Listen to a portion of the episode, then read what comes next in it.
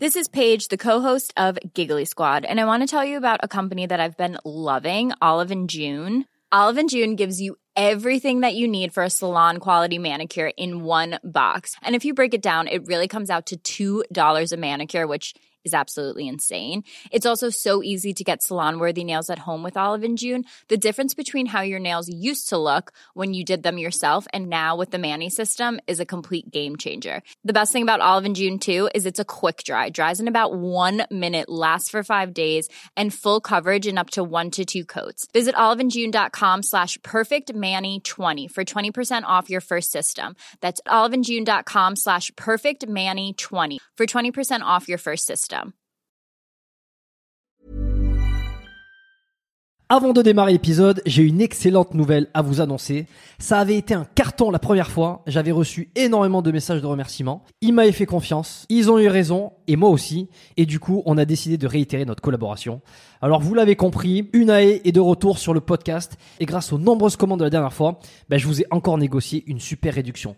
Et cette semaine, vous avez droit à 15% de réduction sur toute la boutique Unae avec le code biomécanique 15. Et c'est encore une fois de l'inédit. Alors, pour ceux qui étaient complètement passés à côté la dernière fois, Unae, c'est la marque de compléments alimentaires de Julien Vénesson qui fait l'unanimité dans le paysage français actuel dans le domaine de la santé et de la longévité. Ce sont des compléments d'ultra qualité avec des ingrédients de la plus haute pureté et qui sont issus de l'agriculture biologique. Ils ont une charte qualité incroyable et tout est vérifiable sur le site internet.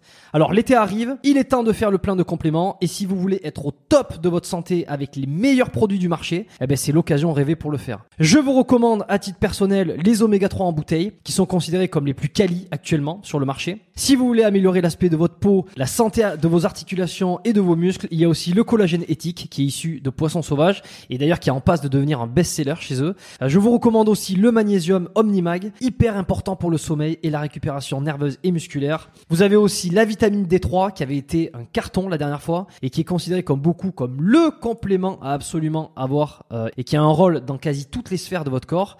Et puis ils ont aussi plein de nouveautés. Il y a le multivitamine spécial ménopause, il y a le sommeil serein qui est une version améliorée de la mélatonine pour ceux qui ont du mal à bien dormir. Il y a aussi, euh, alors je les ai pas encore testés, mais ça a l'air d'être du lourd. C'est le biotique immunité et le biotique digestion pour booster votre système immunitaire et votre microbiote. Enfin bref, vous allez sur la boutique, vous regardez ce qu'ils proposent, vous vous régalez. C'est sur unae.fr, unae.fr.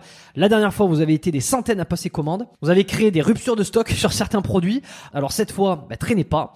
Et en plus, je vous rappelle que vous avez 15% de réduction avec le code biomécanique 15. Ils ne font quasi jamais des réductions aussi importantes vu la qualité de leurs produits. Alors c'est le moment d'en profiter. La promotion, c'est cette semaine uniquement. Ça se termine ce dimanche, le 12 mai. Alors profitez-en un max et faites-moi vos retours. Et maintenant, place à l'épisode. Bon, Anthony, bienvenue sur le podcast. Ravi de faire cet épisode avec toi. Merci, ravi aussi de, de, prendre un peu de temps pour discuter ensemble de sujets qu'on connaît pas forcément, si c'est peut-être la nutrition, j'imagine, mais voilà, on va se laisser porter par, par nos échanges. Ouais, on va se laisser porter par l'échange et euh, on va se laisser guider par euh, deux trois de mes questions que je me suis préparé parce que euh, mes, auditeurs euh, me recommandent ou en tout cas me suggèrent souvent de, faire des épisodes sur la nutrition. Ils veulent des, des épisodes sur l'alimentation, la nutrition. J'en fais pas beaucoup. Franchement, j'ai passé euh, euh, franchement plusieurs mois sans avoir abordé ces thématiques-là parce que j'avais pas les invités forcément parce que bon voilà parce que les choses s'enchaînent et, euh, et donc c'est vrai qu'il faut que je, je m'irai un, petit peu plus euh, souvent sur la nutrition parce que c'est important surtout ces temps-ci euh, d'une manière globale. Bon alors on a un expert aujourd'hui pour en parler qui est Anthony Bertou. Tu, tu vas nous expliquer un petit peu tout ça, d'où tu viens. Euh, d'où tu viens tranquillement, pourquoi t'es euh, pourquoi t'es t'es, l'expert de ce sujet-là. Euh, j'ai pas lu ton livre. Il y, en a un. T'as sorti plusieurs livres. On, on aura l'occasion d'en reparler aussi. Il euh, y en a un qui m'intéresse particulièrement et que je vais me mettre, que je me suis mis de côté déjà. C'est du bon sens dans notre assiette. C'est, pas ton dernier. Euh, c'est presque. Mais il m'appelle. Je, vais t'expliquer. oui. Tu, tu, vas, m'expliquer. Il m'interpelle parce que euh, le sous-titre, ce que nous, euh, ce que nos ancêtres, ce que nous avons oublié de nos ancêtres. Voilà. C'est ça. ce que nous avons oublié de nos ancêtres chasseurs-cueilleurs. Et c'est toujours intéressant parce que ça, ça fait partie des arguments qu'est-ce qu'on mangeait à l'époque des chasseurs-cueilleurs, qu'est-ce que notre système digestif est censé manger, absorber, est-ce qu'on doit être vegan, est-ce qu'on doit pas être vegan, est-ce qu'on doit se nourrir uniquement de tel type euh, d'aliments ou d'autres? Bon voilà, ça fait un sacré bordel sur la sphère, euh, je sais pas, nutrition, santé euh, sur le web et partout ailleurs. Hmm. Euh, et on va essayer de, de, de faire le, le ménage là-dedans et je vais te poser des questions. Euh, et pourquoi j'ai pas lu? Alors j'essaie d'habitude de lire. Je, je, je, finis mon introduction. Je suis un petit peu long au début. Ensuite, je vais te laisser parler. T'inquiète pas. Euh, je j'ai pas lu ton livre alors que j'essaie toujours de, de, de, lire un peu euh, ce qu'on ce qu'on fait mes invités parce que malheureusement j'ai pas eu le temps. J'ai pris l'occasion de t'écrire rapidement. On, s'est fait ce, podcast, euh, on s'est organisé ce podcast assez vite entre guillemets euh, et parce que je suis en train de lire le livre de notre invité qui va arriver dont vous êtes probablement pas prêt encore. Euh, et donc je le lirai juste après. Je me le suis mis dans le dans la chronologie. Bon voilà, je te laisse te présenter Anthony parce que j'aime bien le demander à tous mes invités pour poser un petit peu la base. Ok, euh, donc Anthony Bertou, je suis euh, nutritionniste. Euh, j'ai connu la nutrition en tant qu'athlète euh, historiquement. J'ai fait partie de l'équipe de France Junior de triathlon. Et euh, bon, j'ai 43 ans aujourd'hui. Ça fait 30 ans que je m'intéresse au sujet. C'est-à-dire qu'à partir de 12-13 ans, je lisais déjà des ouvrages sur la nutrition du sport. Il faut croire que c'est un sujet qui m'a qui m'a guidé dès le début pour en devenir une vraie conviction, ce qui fait que j'en ai fait euh, mes études, j'en ai fait mon métier. Donc j'ai suivi euh, beaucoup d'équipes de France et d'équipes olympiques, euh, surtout dans le monde de l'endurance, parce que c'est mon tropisme initial. J'ai j'ai enseigné également à, à l'école polytechnique de Lausanne, à l'EPFL, sur les enjeux mondiaux de l'alimentation, les projections 2050, c'est-à-dire comment on peut concilier différents aspects qui tournent, qui gravitent autour de l'alimentation, qu'on parle de santé individuelle, d'écologie, d'aspects géopolitiques sanitaire, démographique, etc. Euh, je suis euh, revenu en France il y, a, quelques années et j'ai créé un organisme de formation, donc pour les professionnels de santé essentiellement. Et tu parlais des, livres, donc j'ai écrit effectivement deux livres qui sont sortis cette année, dont euh, Du bon sens dans notre assiette. Alors les deux sont très concomitants, c'est-à-dire qu'il y en a un qui est le grand frère par rapport à l'autre, c'est la même thématique, c'est le même sujet de fond, mais abordé de manière plus ou moins développée en fonction des, des deux ouvrages. Et donc Du bon sens dans notre assiette, c'est la version un peu plus euh, on va dire vulgarisé, même s'il fait 400 pages et il s'adresse quand même à un public qui a, l'habitude de parler un petit peu d'alimentation. Et, euh, mhm. et, le deuxième qui est sorti euh, donc au mois de juillet. En fait, du bon sens dans notre assiette est sorti à la fin du mois de février chez Actes Sud, et l'autre est donc c'est le traité de la pleine santé par l'alimentation durable chez Duno, lui est sorti au courant du mois de juillet. donc effectivement, si si tu veux commencer par un ouvrage, je pense que soit tu es déjà très féru et très au fait de la des sujets autour de la nutrition et dans ce cas-là, euh, pourquoi pas commencer par le traité de la pleine santé euh, si euh, tu as mhm. envie de découvrir un petit peu cet univers pour le coup du bon sens de notre assiette sera sera plus adapté. Donc voilà pour pour faire assez simple bah je, je, me le suis mis de côté j'ai hâte de le découvrir. 30 ans dans la nutrition, mais qu'est-ce qu'on apprend euh, après, euh, ne serait-ce qu'après euh, 10 ans, après 20 ans Qu'est-ce qu'on continue d'apprendre sur la nutrition? C'est bon, tu sais ce qu'il faut manger maintenant. Euh, ouais, je sais pas si j'ai la prétention de savoir ce qu'il faut manger. En tout cas, j'ai quelques petits outils pour ça. Euh, plus sérieusement, c'est une très bonne question. Euh, je me la suis posée à, à, pas mal de périodes de, de ma vie. Parce qu'au début, je l'ai fait sans que ce soit mon métier, hein, bien entendu. Hein, C'était vraiment pour un, un, sous un angle de performance à titre personnel, mais euh, à titre d'études et de métier, ça fait 20 ans malgré tout. Euh, donc, euh, bah, plus de plus de 20 ans aujourd'hui. Donc, euh, je dis souvent que j'ai eu trois révolutions. Euh, la première évolution, c'est au courant des années 2000, souvent des, des phases de 10 ans. D'ailleurs, 30 ans et trois révolutions, ça tombe, ça tombe très bien, euh, qui a été la, la, révolution de la micronutrition. C'est-à-dire qu'on avait une approche à l'époque dans le monde du sport, mais pas que, hein, dans le domaine de la santé, euh, très énergétique, très calorique, où on disait des pâtes, des pâtes et encore du, des pâtes quand on parlait du, du sport, ou quand on parlait de poids, bah, il fallait euh, réduire les calories, etc. C'était une vision assez, euh, assez réductionniste finalement de l'alimentation. Et euh, la micronutrition m'a permis bah, de d'affiner un petit peu un certain nombre d'éléments. Bien sûr, le rôle des micronutriments sur la santé, des déficits en fait, hein, sur les risques de certains troubles fonctionnels, voire euh, voire pathologies.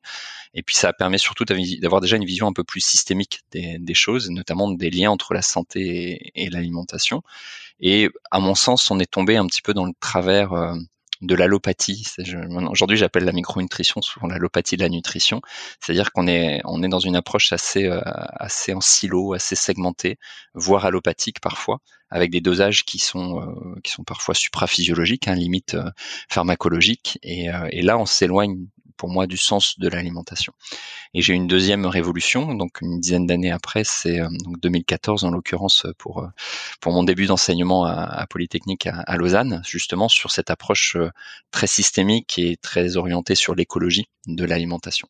Donc là, ça a été un un changement, ou en tout cas un virage à 180 degrés par rapport à ce que j'avais eu l'habitude de d'apprendre et puis de d'explorer euh, donc euh, parce que finalement on peut avoir parfois des modèles thérapeutiques des modèles de santé qui sont pas du tout en adéquation avec les enjeux auxquels on va être confronté dans les décennies à venir. Donc ça a été j'ai connu l'éco-anxiété à force de lire des, des publications à longueur de journée euh, qui nous amènent un petit peu à, à ce qu'on connaît aujourd'hui de manière plus euh, plus médiatisée mais il y a il y a une dizaine d'années ça l'était beaucoup moins encore. Donc ça m'a beaucoup ouvert les yeux. Ça m'a permis de prendre déjà du recul sur un certain nombre de de modèles, de modes alimentaires qu'on pouvait avoir. Et euh, la troisième révolution, qui finalement est quelque chose que j'avais depuis euh, le début, euh, qui pour moi, bah, ce que j'appelle l'approche évolutionniste, c'est-à-dire finalement comment on peut raccorder cet infiniment petit quand on parle de micronutrition, de biologie, avec l'infiniment grand qui est l'écosystème, la planète et autres, par rapport à notre propre génétique et à la façon dont on a évolué au, cours du temps. Et j'avais déjà fait un mémoire sur ce qu'on appelle le modèle paléo, un peu de manière galvaudée aujourd'hui. Bah, C'était tout début des années 2000, donc il y a plus de 20 ans. Et, euh, et c'est vrai que les deux livres dont on parlait, j'ai mis dix ans à les écrire, hein, surtout le, gros. Le deuxième a été la synthèse du, gros, donc c'est pour ça que je les mets un petit peu dans le même panier tous les deux. Euh, il y a plus de 10 000 publications scientifiques à l'appui du, plus gros, 2000 pour le, plus, petit entre guillemets. Donc ça m'a demandé énormément de temps de recherche de littérature, d'analyse, de croisement de, données. Et euh, sans prétention aujourd'hui, si je dois me qualifier, euh, au-delà du côté sportif, c'est d'être un peu spécialiste des enjeux systémiques de l'alimentation, c'est-à-dire quel modèle global on peut proposer par rapport à l'ensemble des enjeux auxquels on est confronté, qu'on parle d'un individu, y compris un sportif, une personne diabétique, une personne qui va avoir une pathologie euh, neurodégénérative, Alzheimer ou, autre, ou qu'on parle euh, effectivement d'aspects euh, sanitaires et, et, géopolitiques dans les 30 ou 40 ans qui viennent. Donc pour moi, c'est pour ça que je parle même plus de nutrition aujourd'hui, mais davantage d'alimentation. Parce que euh, quand on croque dans une pomme, euh, dans une tomate, dans un légume, en fait, on va croquer pour un, bah, un, certain nombre de facteurs, y compris des contaminants. Donc il y a toute une, une problématique euh, toxicologique autour de, de l'alimentation. Et malheureusement, euh, on est, euh, quand je parlais de silos, on est très cloisonné aujourd'hui. C'est-à-dire qu'on a des experts sur la partie nutritionnelle, d'autres sur la partie toxicologique, encore d'autres sur la partie écologique. Mais même en termes de recommandations de santé publique, on n'a pas un regard transverse systémique, intégratif en fait sur toutes ces données. Et donc moi c'est vraiment après tu me poses la question de 30 ans. En fait c'est ce qui me fait vibrer et me stimule, c'est de se dire euh, bon ok une fois qu'on a fait le tour de toutes ces données, euh, quel modèle émergent on peut proposer qui, soit le plus résilient possible en fait. Et c'est c'est ce qui fait que j'y suis encore et j'ai encore beaucoup beaucoup à apprendre. Bon, pas mal de, de choses sur lesquelles, euh, sur lesquelles j'ai eu envie de rebondir, mais je, voulais être certain que, que, que, tu termines un petit peu tout ça. Euh, alors, intéressant la micronutrition parce que ben, je me suis mis de côté. Euh, pour comprendre exactement ce que ça veut dire, mais finalement c'est euh, donc c'est les micro-éléments, il s'agirait de micro-éléments. Mais attends, il y, a, plein de choses. Il y, en a une première qui me vient parce que entre la micronutrition, euh, le changement, l'allopathie aussi, tout ça c'est, c'est, c'est intéressant. Mais est-ce que euh, je dois comprendre que l'humain n'a pas véritablement changé euh, son système digestif depuis euh, l'ère des chasseurs-cueilleurs, mais enfin la base est la même, mais qu'il a quand même évolué. Et donc, il faudrait, je sais pas, je te, je te pose la question et puis tu vas me dire, est-ce qu'il faudrait manger comme avant, mais un peu différent, s'adaptant aujourd'hui? Alors, de toute façon, je vais te répondre qu'on ne peut même pas se poser la question parce que l'environnement est devenu tellement différent euh, que de toute façon, on ne serait pas capable de reproduire ce, ce modèle-là. Par contre, ce qui est certain, c'est qu'effectivement, notre génétique, elle évolue très lentement. Si on parle de sapiens à l'échelle de quelques centaines de milliers d'années, si on parle de, donc, de la partie paléolithique, notamment le paléolithique supérieur, si on parle des hominidés, on va remonter à quelques millions d'années. Si on parle du néolithique, c'est à peine 10 000 ans. Euh, et, et, pour, tu vois, le, le néolithique, nous paraît extrêmement lointain. 10 000 ans. Et pour autant, c'est là où est apparue l'agriculture, donc la culture, l'élevage. Ça a été un bouleversement nutritionnel, un bouleversement de mode de vie qui a été très important, qui a initier euh, des, mutations. Et notre génétique elle évolue très très lentement sous l'effet de la pression sélective parce qu'en fait c'est ce qui va en fait c'est la sollicitation voire le stress environnemental qui va nous permettre de nous adapter à ce nouvel environnement. Euh, donc en fait on a des adaptations qui se mettent en place. On n'a pas le même capital génétique qu'au néolithique il y a 10 000 ans. On n'a pas euh, on n'a pas le même qu'il y a quelques centaines de milliers d'années si on parle du début de, de, Sapiens. Mais effectivement on a un certain nombre de similitudes et euh, on a beaucoup étudié, on étudie beaucoup un domaine que tu dois connaître qui est l'épigénétique, euh, donc qui est en fait l'effet de l'environnement sur l'expression des gènes. Et donc il y a une grande différence entre l'épigénétique et la génétique.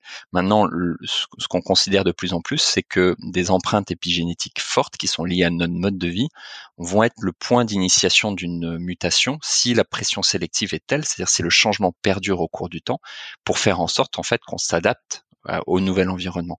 Mais ça, ça se fait à l'échelle de, dizaines et de centaines de, générations et pas à l'échelle du jour au lendemain comme on peut l'avoir avec l'épigénétique. Donc aujourd'hui, on est dans une nécessité de nous adapter à un environnement moderne, surtout par des modifications épigénétiques. Maintenant, imaginons que ces changements perdurent au cours du temps. On aura des pressions sélectives qui vont nous amener très probablement à, effectivement créer des, mutations et des adaptations euh, irréversibles. Puisque là, pour le coup, quand on parle de mutations, on revient plus en arrière. Il peut y avoir d'autres mutations qui vont peut-être contrecarrer certaines euh, des premières mutations, mais en tout cas, on ne peut pas on ne peut pas revenir en arrière à la différence justement des, empreintes épigénétiques. Est-ce que ça veut dire que si pendant des centaines d'années, euh, l'homme, l'être humain continue à manger des produits transformés, il va devenir euh, adapté aux produits transformés à tel point que ça ne sera plus un problème de santé? Ouais, alors c'est pareil, très bonne question. Et là, on est dans des notions de, de curseur en fait.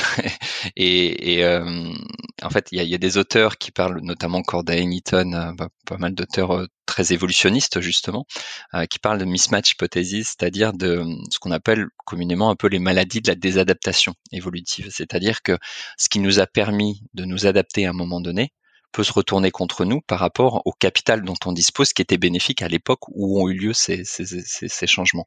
Mais encore une fois, ça s'est fait à une échelle extrêmement lente. Aujourd'hui, euh, et, les pressions pardon, je reviens un petit peu en arrière, mais sur les pressions sélectives qu'on pouvait avoir, c'était des pressions sélectives qui étaient liées à, l'environnement et non pas à la à l'empreinte d'une espèce ou alors il pouvait y avoir un prédateur, mais ça s'arrêtait là. Là aujourd'hui, l'homme crée un environnement qui est totalement nouveau, euh, auquel effectivement on n'a pas du tout été exposé. Quand on parle de l'ensemble des, intrants, des contaminants, quand on parle de sédentarité qui s'est accélérée de manière euh, exponentielle à l'échelle de, de de l'alimentation effectivement, et, on n'avait pas d'arbre à cornflakes ou autre euh, par le passé. Donc euh, euh, quand on, parle effectivement de ces, notions d'aliments ultra transformés, c'est des aliments qui ne sont que la, de l'invention de l'homme en tant que tel et qui a complètement déstructuré ce qu'on appelle la matrice alimentaire. Et on commence juste à appréhender en fait les effets sur la santé de la déstructuration de cette matrice, indépendamment de la teneur en glucides, en, lipides ou, ou autre. Donc est-ce qu'on va s'adapter à des aliments ultra transformés? Je dirais que le, stress, et on parle beaucoup de stress hormétique, dans les notions que tu dois aussi, euh, j'imagine, bien, bien connaître, euh, là, on, est euh, au-delà en fait de notre capacité d'adaptation parce que il y a l'ultra transformation, la sédentarité, la contamination par les, intrants, etc., le stress chronique, etc. Donc, on est en train de demander à notre organisme. Pardon, vas-y. Excuse, moi je vais juste couper pour être certain de quoi, euh, de quoi il s'agissait quand tu parles d'intrants.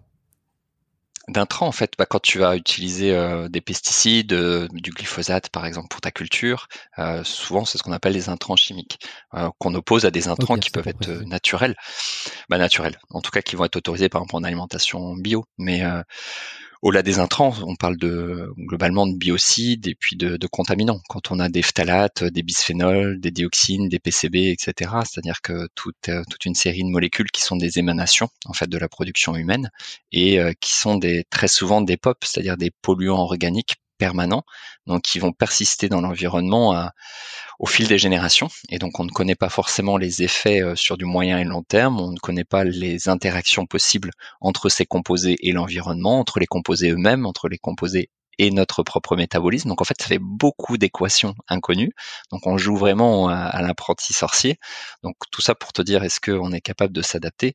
C'est euh, notamment Wallace qui est un, très grand, euh, un très grand expert, expert pardon, sur la partie euh, stress hormétique et notamment sur la, la, notion de mitochondrie, en fait, qui considère que les en moyenne, en fait, les, les, doses toxicologiques sont 100 à 300 fois trop importantes pour qu'on espère une, une adaptation possible, en fait. Donc ça reste de la théorie statistique, mais en tout cas, ce dont on est quasi certain, c'est qu'on aura du mal à s'adapter à, l'amplitude et à la vitesse à laquelle on, est en train de transformer les choses. Quoi. D'accord, donc si je comprends, c'est, essentiellement parce que euh, voilà, l'adaptation est trop difficile, parce que le changement est trop grand, le, les intrants sont trop nombreux, et en fait, le stimulus créé par toute cette industrialisation et toute cette transformation de l'alimentation, le stimulus est trop grand pour qu'il puisse y avoir un possible adaptation.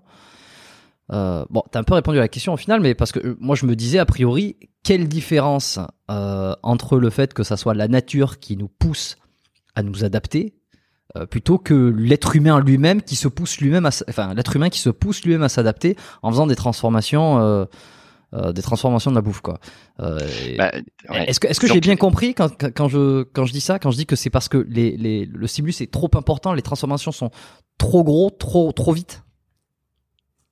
Oui alors euh, ça a coupé? Non tu m'entends? J'entends bien. Si ah bah, pardon ok j'ai cru qu'il y avait une coupure. non non tu as raison tu as raison si ce n'est que au-delà de stimulus on va plutôt parler de stimuli, c'est-à-dire qu'il y a une côté de un, aspect d'ampleur, d'amplitude, euh, mais aussi un aspect de multiplicité. Et une multiplicité alimentaire, une multiplicité de modes de vie. C'est là où je parlais de la sédentarité, des des contaminants, de, de, de, la problématique de sommeil, de défaut d'exposition à la lumière naturelle, au contraire de la surexposition à la lumière bleue euh, et donc toutes les perturbations du rythme circadien. Donc en fait, c'est l'ensemble des éléments qui font qu'à un moment donné, effectivement, espérer une, une, adaptation positive serait quand même assez utopique en fait. Euh, donc là, c'est là où on en revient au principe d'Hormèse, c'est-à-dire que ce qui fait qu'un un élément va être adaptatif ou désadaptatif, en fait, c'est non seulement effectivement la, la nature de ce stress, euh, son amplitude, mais la capacité de l'autre à recevoir en fait ce stress-là. Et euh, je, donne souvent un exemple autour du sportif. Euh, tu prends un plan d'entraînement, pour un sportif lambda, euh, pour le même, le même individu, le même plan d'entraînement pour avoir des effets bénéfiques ou délétères en fonction de la période. C'est-à-dire que si tu tu vas bien au sens tu manges bio, tu vis à la campagne, il n'y a pas de stress, tu dors bien, euh, tu as une vie qui est relativement zen, etc. Et eh ben ce plan d'entraînement va être un, une charge de stress euh, supplémentaire, mais qui va plutôt être positif en fait. Par contre, ce même euh, stress au niveau de la planification, bah, quand j'ai la planification d'entraînement, de l'ensemble de la charge d'entraînement, alors que tu es en train de, de te réveiller cinq fois par nuit parce que tu as divorcé, parce que tu viens d'être parent, parce que tu es stressé parce que euh, à côté de ça, tu manges un petit peu n'importe comment, etc. Euh, tu viens de créer ton entreprise, d'être licencié, donc il y a une charge globale de stress qui fait que le, facteur supplémentaire qui est représenté par l'activité physique va plutôt être délétère plutôt que adaptatif. Et là, malheureusement, euh, on est dans une effectivement une situation où on multiplie les stimuli, voilà, trop et trop nombreux, trop vite. bon, on est dans la merde, quoi. c'est pas très réjouissant quand je le dis comme ça, effectivement. Bah, tout dépend ça démarre de bien. fait. ça, démarre, bien, ce podcast. Je, vais plomber le moral euh, avant l'heure. Non, ce qui est extrêmement rassurant, c'est qu'on a des solutions, justement. Et c'est d'autant plus rassurant que euh, ces solutions existent et que finalement elles sont simples. Et c'est pour ça que le titre du, du, livre du bon sens dans notre assiette euh, revient justement à cette logique de se dire on a on a énormément de connaissances et on, peut parfois simplement appliquer du bon sens pour revenir à quelque chose de cohérent par rapport à la biologie qui est la nôtre et à la capacité d'adaptation qu'elle peut avoir. Donc, par contre, la, difficulté, c'est à partir de quand on le met en place et, et en fait la, la, vision systémique ou pas qu'on aura des choses. C'est-à-dire que si on traite les problématiques les unes indépendamment des autres, là effectivement on peut ne pas être dans une bonne une bonne projection euh, à venir. Et, je pense aux enjeux écologiques parce que c'est beaucoup d'actualité. Mais quand on parle des maladies de civilisation et, qu'on regarde la prévalence en fait de la plupart des maladies on a clairement un, un problème par rapport ne serait-ce qu'à l'approche économique par rapport au vieillissement de la population etc donc euh, l'enjeu c'est d'apporter des solutions mais les solutions les plus globales possibles. Et de manière très mmh. simple si je caricature, euh, je parle juste de l'alimentation, le simple fait de respecter la matrice alimentaire, c'est-à-dire dans des produits bruts, où on va avoir le moins d'intrants chimiques possible, des produits locaux, des produits de saison sur des filières courtes, déjà avec une dominante de végétaux après qu'on peut nuancer là par rapport notamment à notre profil génétique en tant que tel, mais globalement on va dire une dominante de, végétaux, eh ben on fait déjà énormément de choses. Quand on approche euh, les problématiques de la culture avec euh, l'agroécologie, la permaculture et autres, là aussi on sait qu'on a des modèles extrêmement euh, vertueux. Donc on, a ce qui est très intéressant dans le modèle de l'agriculture ou de, on va dire globalement de l'agroalimentaire, sans parler simplement de l'industrie mais de l'ensemble de la, la chaîne de valeur, c'est que on a éprouvé un certain nombre en fait de, méthodes, on les connaît. Contrairement peut-être à des enjeux liés euh, au nucléaire, euh, à l'énergétique et au transport, etc. Donc euh, on, a des solutions, simplement on n'a pas forcément envie de les mettre en place et à la vitesse à laquelle on devrait le faire. L'enjeu il est plus ici que, que en fait dans l'incapacité à changer quoi. Ok. Bon, on va revenir un peu aussi sur les, différentes autres solutions qu'on peut mettre en place. Mais c'est vrai que si on, ça fait quand même pas mal de problèmes à résoudre finalement, parce que entre euh, sa propre santé, euh, certains désirs de longévité, j'ai fait un, podcast récemment qui euh, qui plaît beaucoup euh, avec Eric Simard. D'ailleurs, tu, m'as dit que tu l'avais, euh, entendu. Euh, Eric Simard, que, que je recommande à tout le monde d'aller écouter comme épisode parce que j'ai rarement eu des retours aussi positifs sur un, un épisode, sur un invité qui était si peu connu peut-être de la sphère pas francophone mais française puisque il, il est québécois. Euh, donc alors si on s'occupe de, de son anti-vieillissement, si on s'occupe de sa santé, qu'on doit en plus s'occuper euh, de l'écologie, qu'on doit s'occuper de ne pas regarder l'ordinateur le soir, de pas regarder Netflix parce que c'est de la lumière bleue, euh, ça fait, euh, euh, je veux dire, on arrête quoi. Je veux dire, on, on arrête avant même d'avoir commencé. Cela dit, cela dit, il y a l'intelligence artificielle qui va peut-être nous sauver dans cette histoire-là.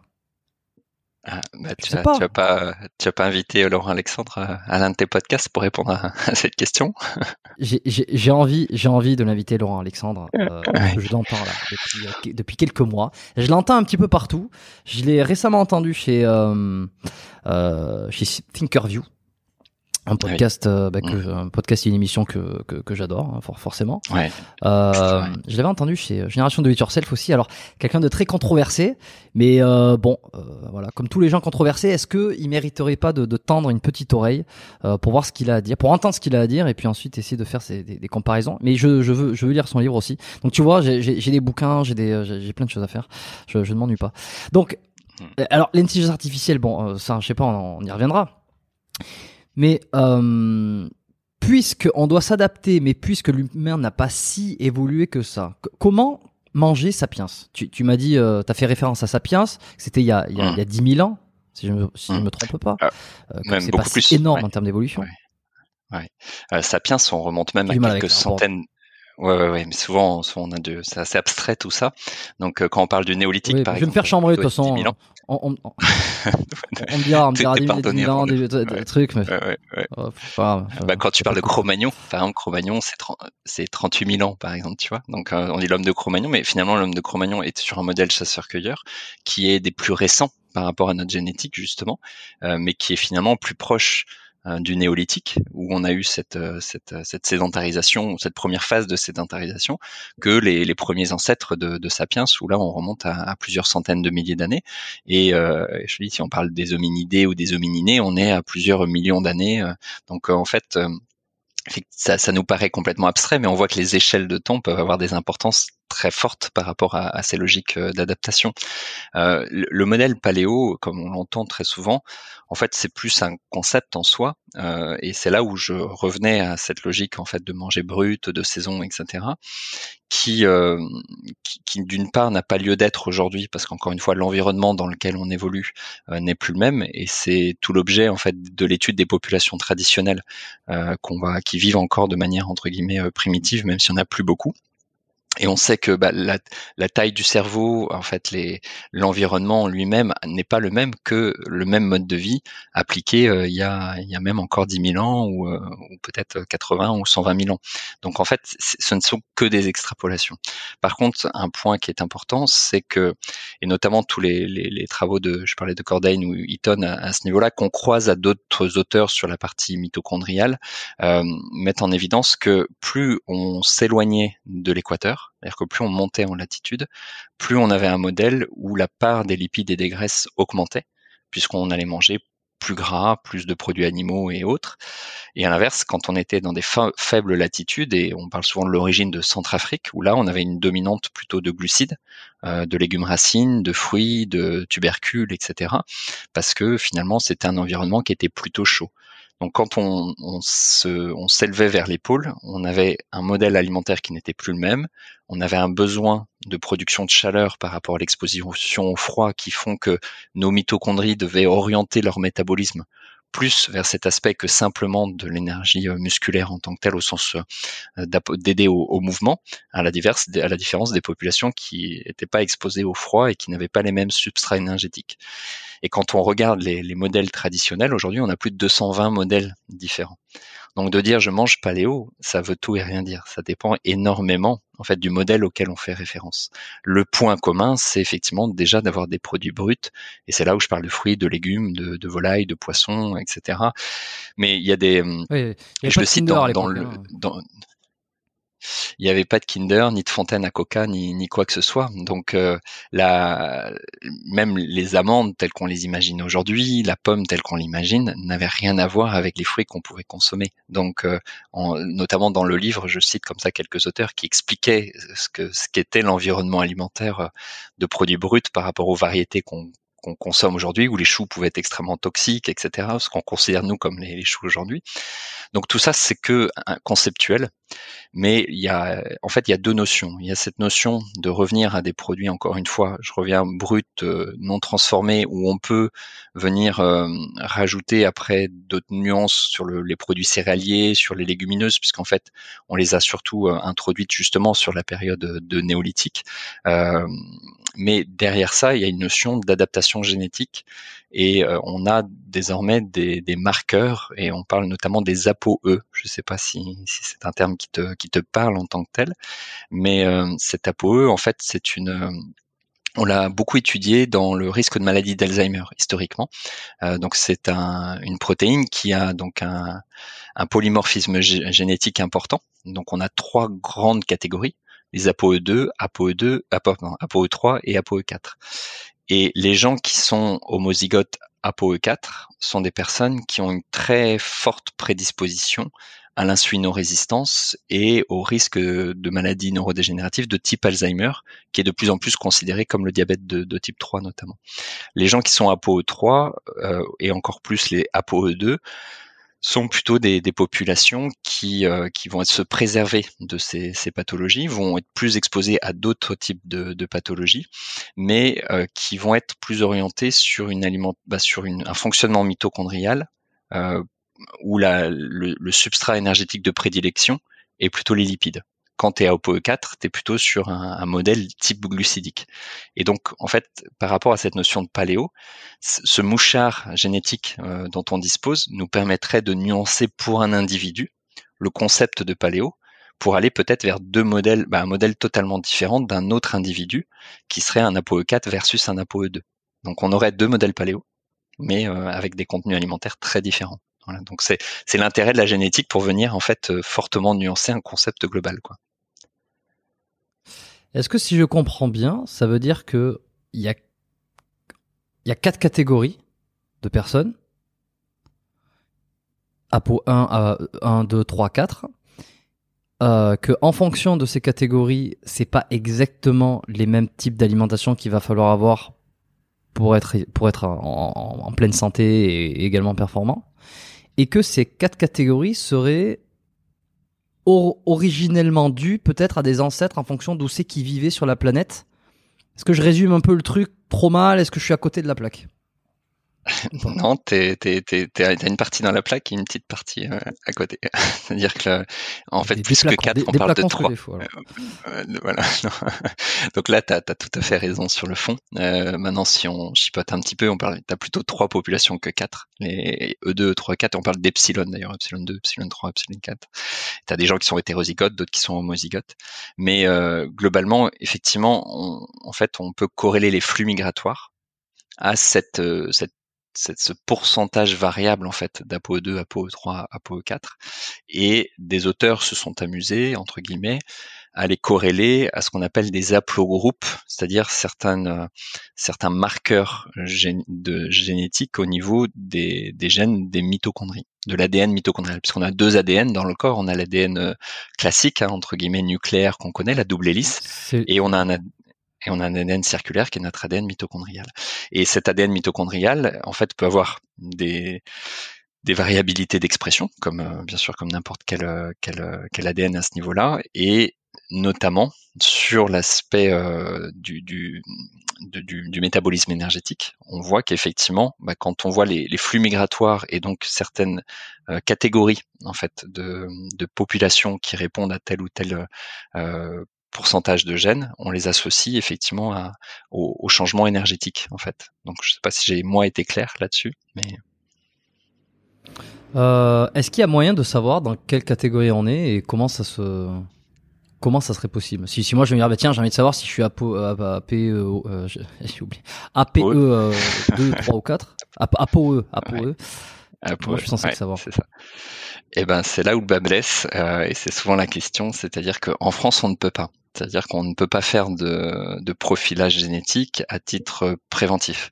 C'est-à-dire que si ton médecin a une, suspicion de maladie d'Alzheimer au niveau familial ou autre, effectivement, il le fera pour savoir si potentiellement tu es ApoE4 et donc à risque statistiquement, quelqu'un qui est homozygote ApoE4, il a à peu près 10 fois plus de risques de développer une maladie d'Alzheimer par rapport à quelqu'un qui va être ApoE2 ou, ou, ou 3 Donc, euh, quand il y a un risque, quand il y a une suspicion, oui, on peut le faire. À titre non pas thérapeutique, bah, curatif, mais en tout cas thérapeutique. Quand c'est à titre préventif, juste pour toi, pour savoir comment tu vas adapter ton mode de vie, en France, tu ne peux pas le faire, clairement. Euh, alors, à titre euh, curatif, oui. Encore faut-il que le médecin soit au courant de, toute cette histoire-là pour qu'il puisse te prescrire le test. Mmh. Bah, disons que si c'est, en fait, il va le prescrire par rapport à une suspicion. Là, je parlais de maladie d'Alzheimer, et ça, en général, il, le sait. Donc, il pourra le faire. Par contre, effectivement, il, le fera. Tous les médecins sont, formés euh, là-dessus Parce que j'ai un peu l'impression, peut-être que c'est moi, j'ai mal interprété, j'ai un peu l'impression que toutes ces nouvelles données, toutes ces données que tu nous, euh, que tu me décris, euh, sont un peu nouvelles. Alors, les données, euh, par exemple, sur le risque d'Alzheimer et des ApoE4, ça, c'est bien établi. Donc oui, je pense que la très grande majorité des, médecins sont au courant à ce niveau-là. Par contre, par contre, les corrélations qu'on peut en faire avec l'orientation du métabolisme mitochondrial et donc du modèle alimentaire qu'on peut en proposer, voire du modèle d'activité physique sur des modèles plutôt en endurance ou autres, ça, ça c'est peu connu effectivement. Encore connu, ok. Euh, pour quelle raison on peut pas le faire en préventif justement? Parce que c'est pas encore assez connu, parce que ou ça coûte trop cher à la sécurité sociale? Non, alors je pense qu'en termes d'économie, on en aurait beaucoup plus. Voilà, bah, c'est surtout des, un environnement euh, bioéthique, tu vois, des, des, règles bioéthiques en fait. C'est-à-dire que, euh, en fait, jusqu'où tu vas en fait dans la démocratisation de l'accès à ces données-là? C'est-à-dire que on, là, on parle d'un marqueur par rapport au métabolisme énergétique. Bah oui, on en est là complètement. Et, en fonction de la réglementation des pays, certains vont dire bah non, euh, c'est pas du ressort du entre guillemets de la pas je vais pas dire de la liberté individuelle, mais en tout cas du choix individuel de se dire bah tu sais que tu as un risque x3 de cancer euh, du poumon, de x6 euh, de cancer de la prostate, etc. Parce que une fois la connaissance de cette information euh, présente, bah une fois que tu connais cette info, qu'est-ce que t'en fais? Tu vois, tu vas avoir des personnes qui vont dire, bah non, c'est impossible que je puisse développer telle ou telle pathologie. Donc, je vais mettre en place tous les changements nécessaires dans mon mode de vie. Et en fait, ça va être une vraie révolution positive. Et tu as d'autres personnes qui vont avoir cette information, dire, bon, bah, entre guillemets, de toute façon, c'est foutu. Et donc, qui vont orienter eux-mêmes, en fait, le devenir de ce, de ce risque-là. Donc, c'est des questions euh, de fond. Et en fonction bah, des, pays, euh, il y a une, souplesse qui est plus ou moins forte. En France, aujourd'hui, on, on en est à une situation où, effectivement, euh, sur des, aspects de, prévention, de santé et de performance, on va pas faire de profilage génétique à titre préventif. Ouais. Ouais, bon, alors question déontologique, effectivement, euh, moi a priori, j'aurais envie de dire comme ça spontanément, quelle différence? Parce que de le savoir à l'avance, il y en a certains. Non, mais attends, tu, et puis tu vas me répondre parce que moi je suis là pour euh, pour essayer, pour essayer de, de, chercher la petite bête aussi. Euh, il y en a certains qui vont, ils vont, ils vont savoir, ils sont de tel groupe, donc ils ont plus de chances de développer, euh, admettons, un cancer. Bon, ben ok, il y a ceux qui vont euh, qui vont faire les changements et ceux qui vont se résigner. Bon, mais quelle différence ça fait que de le savoir avant ou de le savoir après? Parce que une fois que y a, cette même personne là si je prends cet exemple qui va être diagnostiquée à euh, 55 ans elle, va avoir deux choix se résigner ou se battre. Donc en fait c'est la même option sauf qu'on lui donne on, lui donne cette option on, lui donne quelques années euh, avant en prévention plutôt que sur le fait accompli. A priori. Et oui Sauf que sans parler du pouvoir de l'intention, c'est-à-dire que la, notion de d'empreinte épigénétique là prend tout son sens. C'est-à-dire que le stress, l'inquiétude que tu peux avoir à cette information va potentiellement générer une empreinte épigénétique qui va accentuer le, le, risque vis-à-vis de telle ou telle mmh. pathologie.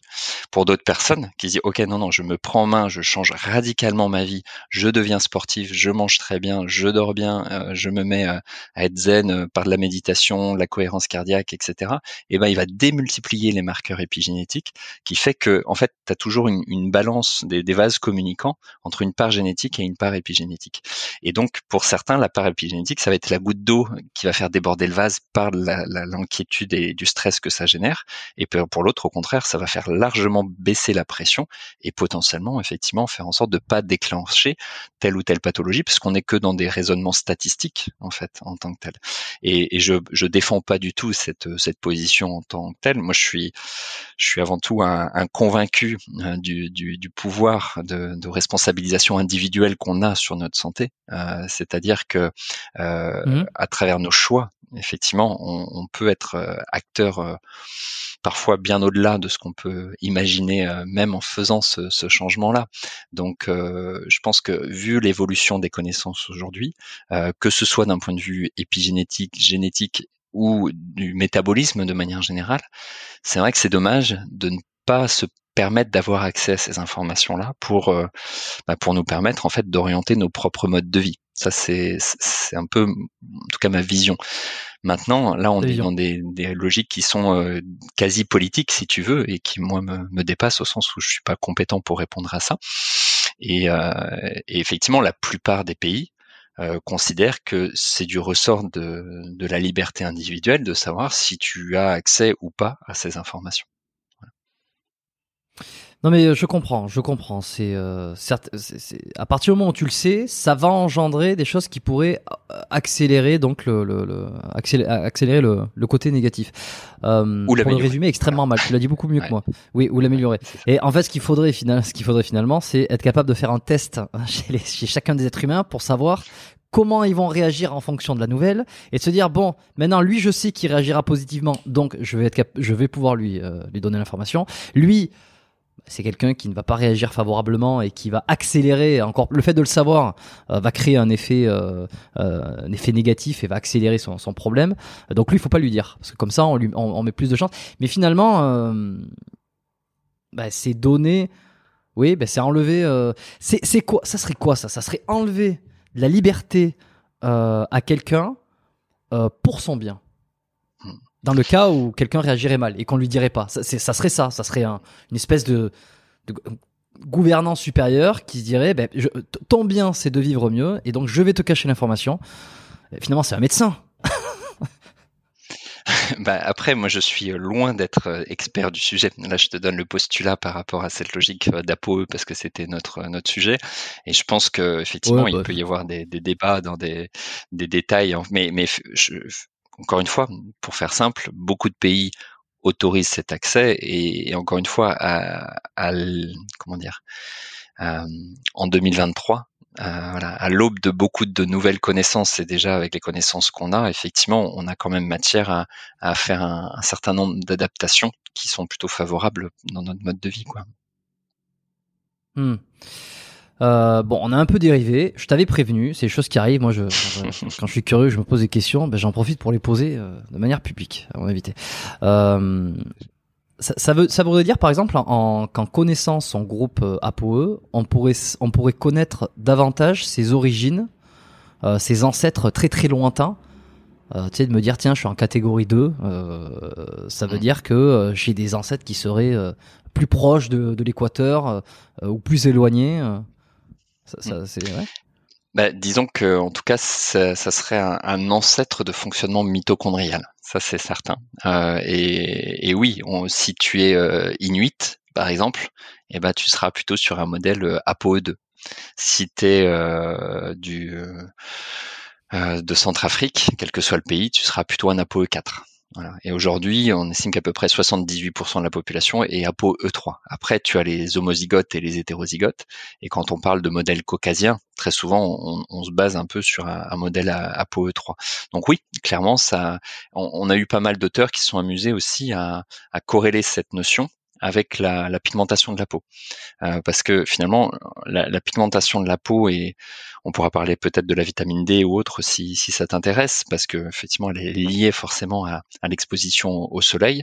On se rendait compte que c'était pour parler un peu simplement, c'était pas déconnant de voir que euh, quand on, avait une pigmentation qui était plus élevée, eh ben on avait un métabolisme mitochondrial qui était plutôt orienté sur euh, de l'approche bah, sur une dominante glucidique versus des, personnes qui étaient euh, plutôt orientées sur des métabolismes lipidiques. Donc c'était très empirique. Maintenant, il y avait quand même quelques données scientifiques intéressantes euh, qui, qui montraient en fait une tendance de fond.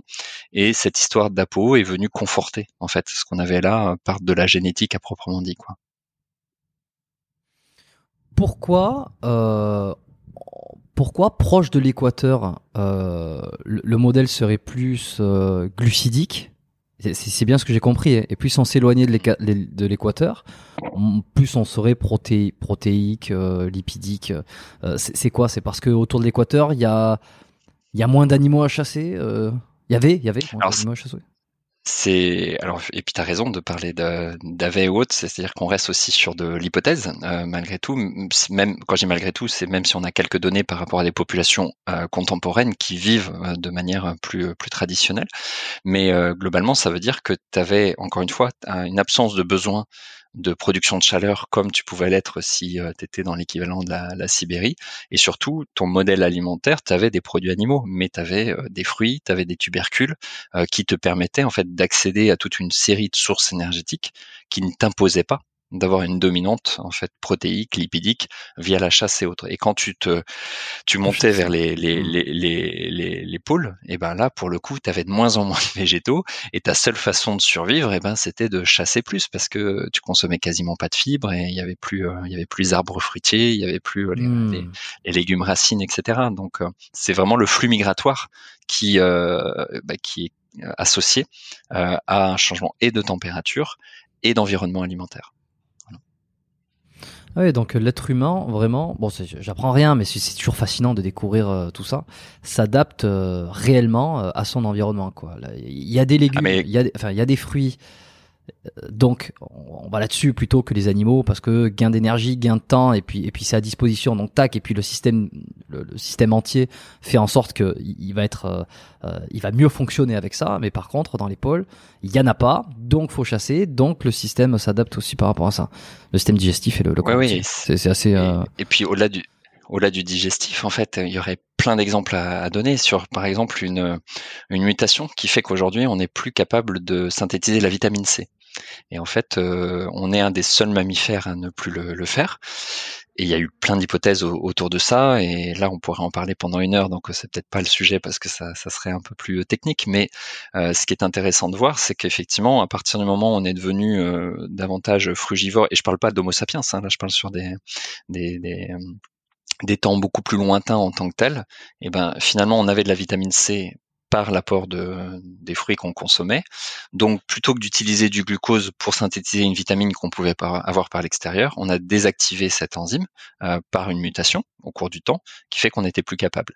Et sauf qu'on a eu des changements de, de température euh, et de climat de manière générale au cours du temps. Et il y a quelques millions d'années, on a eu des périodes glaciaires, etc. Et ce qui a créé en fait des extinctions d'espèces parce qu'il n'y avait plus suffisamment de fruits ou de légumes sur des populations qui s'étaient euh, qui s'étaient adaptées.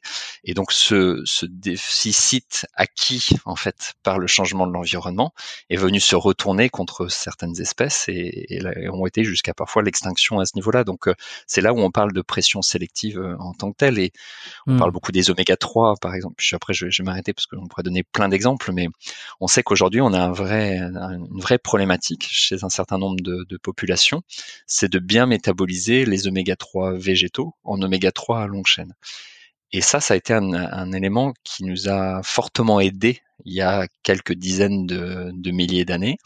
Comme on a des adaptations, euh, on parlait d'Inuit ou de populations qui vivaient euh, au niveau des pôles, euh, en fait, on se rend compte que si ils consommaient une telle quantité d'oméga 3 et de graisse, mais qu'il n'y avait pas eu d'adaptation, notamment au niveau du fonctionnement mitochondrial, ils auraient développé des complications extrêmement fortes. Donc, il y a eu des adaptations aussi positives, mais qui aujourd'hui euh, les, prédisposent très fortement à des risques métaboliques, à des risques cardiovasculaires, si on vient leur proposer un modèle occidental, parce qu'ils sont absolument pas euh, adaptés à ce, changement-là en tant que tel. Donc, euh, on n'est que évolution, donc adaptation, Hmm. Et, je suis obligé de, penser à Frédéric Delavier, euh, qui, euh, qui, qui, je me souviens, ça m'avait marqué. Je trouve qu'on est vraiment dans la thématique, un petit peu différent sur. Euh, alors, c'était, je sais plus s'il en avait parlé dans dans un podcast ici sur lequel je l'avais invité ou ailleurs, mais sur la différence d'un mollet. ces tendons et muscles du mollet d'un de quelqu'un qui d'un africain et d'un d'un norvégien tu vois je crois que c'est il me semble ça dans son livre l'éveil des consciences peut-être? Où il y en a un qui a un tendon très long tu vois, qui est fait pour rebondir, pour emmagasiner l'énergie euh, et, euh, et, aller vite et marcher, etc. Et c'était, une adaptation par rapport euh, mais au milieu où il fallait qu'il fallait qu'il, qu'il ait de l'endurance. Euh, enfin non, au contraire, qu'il fallait qu'il ait de l'explosivité et euh, contrairement à quelqu'un qui passait beaucoup de temps à marcher, qui n'avait pas besoin d'explosivité, qui, qui c'est pas l'énergie qui emmagasinait, mais c'était plutôt le fait de pouvoir se réchauffer ou bon en gros des, des, changements. Je, je l'exprime mal parce que je l'ai pas en tête, je l'ai pas préparé, et puis euh, et puis et puis je me souviens plus exactement de tous les détails. Mais de ce que je me souviens, c'était cette explication morphologique, musculaire et anatomique, euh, qui provenait justement d'une adaptation euh, à l'environnement et aux conditions de vie. Et, c'est d'autant plus juste qu'en fait, euh, une des théories sur le polymorphisme des APOE est liée à l'acquisition de l'endurance, et notamment à partir du moment où on est devenu donc euh, bipède, et, et une, bah, tu, dois le savoir également, une de nos grandes propriétés euh, humaines, de l'espèce humaine, c'est notre capacité d'endurance qui est extrêmement forte, et on a chassé par l'épuisement plus que par la vitesse ou, autre, et, et en fait cette acquisition a été très croisé, euh, bah, pardon, je dis croisé, pardon, là, cette, a été corrélé en fait au flux migratoire. Mmh et donc parce que puisque à partir du moment où on est bipède, on a eu des, des champs d'exploration des, des, possibles qui étaient beaucoup plus plus importants. Et donc ça induit des changements alimentaires également. Et on voit que par exemple quelqu'un qui est dans un modèle euh, ApoE3 et surtout ApoE2 finalement va être capable de d'être sur de l'ultra endurance avec une filière lipidique très forte en fait et qui est potentiellement bah, plus performant que quelqu'un qui serait en ApoE 4 euh, quand on parle d'ultra, d'Ironman, etc. Tout ça, ça reste de l'hypothèse, mais ce qui est très intéressant à retenir et je rebondis par rapport à ta remarque, c'est que quand on voit l'évolution de, de l'endurance et l'évolution des, des, des, modèles alimentaires tels qu'on l'évoque par rapport au polymorphisme ApoE, on a des corrélations qui sont très fortes en fait et qui vont plutôt dans ce sens. Ouais. Et ce qui explique euh, pourquoi certains et qu'il n'y a pas de modèle alimentaire euh, pareil pour tous. Ce qui explique que certains métabolisent mieux ou en tout cas sont plus à l'aise avec des glucides, certains sont plus à l'aise avec des lipides. Euh, certains, bon, avec euh, ni l'un ni l'autre, enfin pas ni l'un ni l'autre, mais euh, ou presque. Entre deux. Ouais. les, les, ouais, les, les carnivores, les carnivores, on sait de, à qui je fais mention. même si dans la viande il y a de toute façon des lipides et il y a aussi des glucides. mais je, j'en viens. On va en venir. Je vais poser la question là-dessus après. Mais c'est, c'est, c'est assez intéressant. Donc ça, tout s'explique. Enfin, plein de choses s'expliquent. Ouais. Oui, non, pour rebondir sur ce que tu dis, c'est qu'effectivement, et ça reste l'hypothèse aujourd'hui, hein, parce qu'encore une fois, on n'a pas assez de données pour vraiment les, conforter de manière absolue, mais c'est des données émergentes qui sont très intéressantes, et surtout, en fait, ça peut expliquer qu'effectivement, quelqu'un qui mange cétogène, tu parlais de carnivore ou autre, c'est-à-dire qui va se priver de la quasi-totalité de glucides, hormis les légumes, et qui va manger essentiellement des, des produits gras, eh ben va potentiellement bien plus s'adapter à ce modèle euh, s'il est ApoE2 que s'il est ApoE4. Et un ApoE4 à qui tu effectivement tu mets un modèle cétogène, il y a de fortes probabilités pour que ça il s'adapte peu. Après, il y a un biais dans tout ça qui est euh, la, la, qualité en fait du modèle alimentaire. C'est-à-dire que finalement, tu as des gens qui s'adaptent mal, non pas parce qu'ils n'ont pas une prédisposition euh, dans ce sens, mais simplement parce que c'est mal structuré, il y a entre guillemets des erreurs un peu partout et autres. Donc, il y a un, un cumul euh, de données de, mmh. de, de, génétique potentielle ou d'épigénétique et puis d'application en fait de modèles qui fait que il peut être plus ou moins bien vécu. Et l'exemple du modèle cétogène en est un, un très bon, c'est-à-dire c'est-à-dire que en, fait le modèle cétogène c'est un point commun qui est de se dire je m'affranchis de la quasi-totalité des glucides. Par contre, tu peux avoir une qualité alimentaire très différente euh, voilà, selon que tu manges des huiles de qualité, des oléagineux, euh, des légumes de qualité, etc., ou un peu entre guillemets à, l'opposé euh, peut-être des, des, légumes de, de, piètre qualité avec beaucoup de, de pesticides, avec euh, une dominante de charcuterie, de fromage, etc. Pourtant, tu seras cétogène dans les deux cas. Et euh, si en plus bah, tu as un déficit calorique, ton impact en fait du modèle cétogène sur ton immunité, sur ta capacité d'adaptation au stress, sur ton métabolisme de base, n'aura rien à voir avec quelqu'un qui mange juste assez de calories à travers ce modèle alimentaire. Donc il y a énormément de facteurs de confusion qui font que aujourd'hui dire à quelqu'un bah tiens tu réponds pas parce que c'est ta génétique, c'est pas aussi simple que ça. C'est un facteur possible parmi d'autres. Et donc l'intérêt c'est d'aller explorer chacun d'entre eux pour voir euh, quelle est la, probabilité pour que ce soit tel ou tel facteur ou l'ensemble des facteurs quoi. Hmm. Ok, bah écoute, Nico, euh, je fais référence à Nicolas de Paoli. Hein, peut-être que tu es euh, Apo 2 euh, finalement. Un épisode qui avait beaucoup fait parler là ces dernières semaines sur l'alimentation parce que c'est, il est aujourd'hui plus ou moins et plus plus que moi carnivore. Et c'est qu'il a laissé, euh, il a mis de côté complètement les légumes sur un argument que certains ont du mal à, à pas à croire, mais euh, sur cette histoire de d'antinutriments. Mais on va y revenir. Je te poserai la question un petit peu plus tard parce que j'ai d'autres choses en, en, attendant là. Euh, et euh, et donc euh, c'est intéressant de toute façon expérimenter comme il le préconisait. C'était pas pour le, c'est pas pour défendre la veuve et l'orphelin, mais mais un petit peu quand même. de, de tester, d'expérimenter. et de se faire un peu son propre avis de toute façon. Et qu'il n'y a pas de modèle par définition, il n'y a, que des idées à explorer et à mettre en corrélation avec euh, avec les idées, avec la science, avec euh, avec ce qui se fait, ce qu'on découvre, euh, ce que j'essaie de faire aujourd'hui avec Anthony. une dernière petite question sur cette histoire d'Apo. Oui, vas-y. non, je te laisse. Je te laisse rebondir. juste Juste pour, pour aller sur dans ton sens, c'est que indépendamment là de tous les facteurs que tu as évoqués, ce qui est certain, c'est qu'on ne peut pas euh, proposer un modèle alimentaire universel à tout le monde. Ça aujourd'hui, euh, c'est quand même quelque chose qu'on peut retenir déjà. Hmm. Mais ça commence à rentrer un petit peu dans les têtes, même si évidemment on est hmm. tous, tout et chacun, euh, à la recherche de, de, quelque chose de parfait qui marche. Euh, on commence à comprendre que chacun fonctionne. C'est difficile, hein On fonctionne tous, tous plus ou moins pareil, mais tous plus ou moins différemment.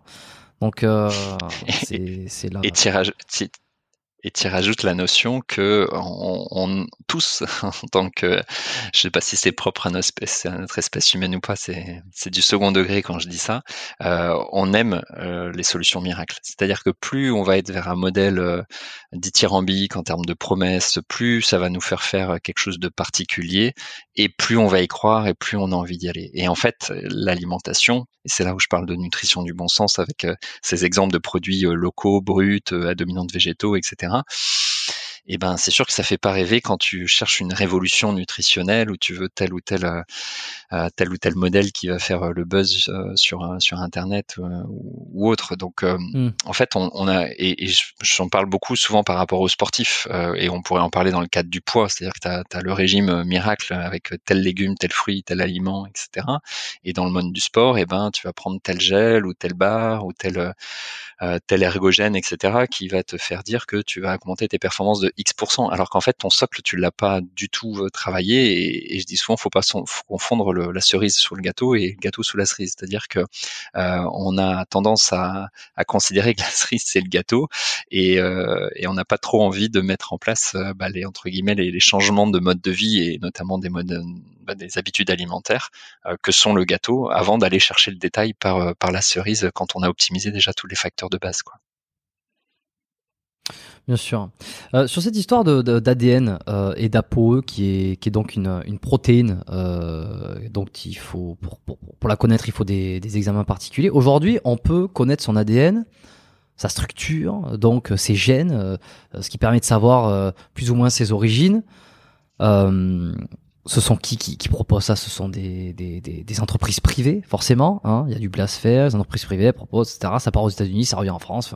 J'imagine que c'est des choses comme ça. Peut-être que je me fourvoie, mais comment ça se fait que hum, des entreprises privées n'aient pas encore mis en place euh, ce système d'APOE pour, pour, pour être capable de dire euh, euh est-ce que c'est c'est vraiment qu'une question légale Encore une fois, pourquoi on pourrait connaître son ADN et pourquoi on pourrait pas connaître cette catégorie dans laquelle on appartient Ouais. Alors, euh, t'as, as avant, euh, avant de parler de structure privée, je dirais que aujourd'hui, tu vas dans un, un labo euh, ou dans un centre de recherche, tu pourras avoir un certain nombre de données génétiques. Hein. Ce n'est pas du tout que du domaine du, du privé.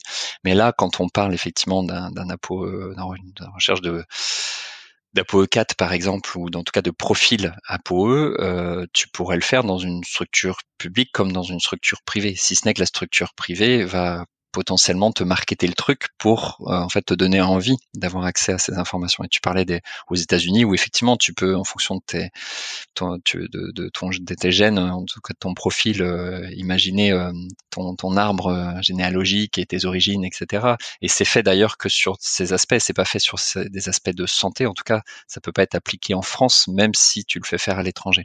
Bah, après, il y aurait pas mal de nuances réglementaires aussi à, donner à, ce niveau-là. Mais tu vas en Belgique, aujourd'hui, euh, tu peux faire un, un profil à peau. C'est juste que euh, tu auras besoin d'une prescription par un médecin pour pouvoir le, réaliser. Euh, et en France, on en a parlé aussi tout à l'heure. Je dis en Belgique ou en Suisse, c'est pas spécifique à, à, la Belgique. Donc c'est c'est pas une logique forcément de structure privée ou publique. C'est plus une encore une fois une logique réglementaire euh, qui est différente en fonction des, des, pays en tant que tel et en fonction des, des, des catégories. Euh, c'est là où je parlais fait de, de l'origine ou de, du côté euh, santé. Et eh ben on pourra avoir des, des différences réglementaires qui peuvent s'appliquer quoi. Et encore une fois, moi, je suis loin d'être expert du sujet. Hein. Voilà, je, je, je, reste juste dans mon domaine qui est celui de la, la nutrition à ce niveau-là. Quoi. Mais je te, je te, donne un autre exemple. Par exemple.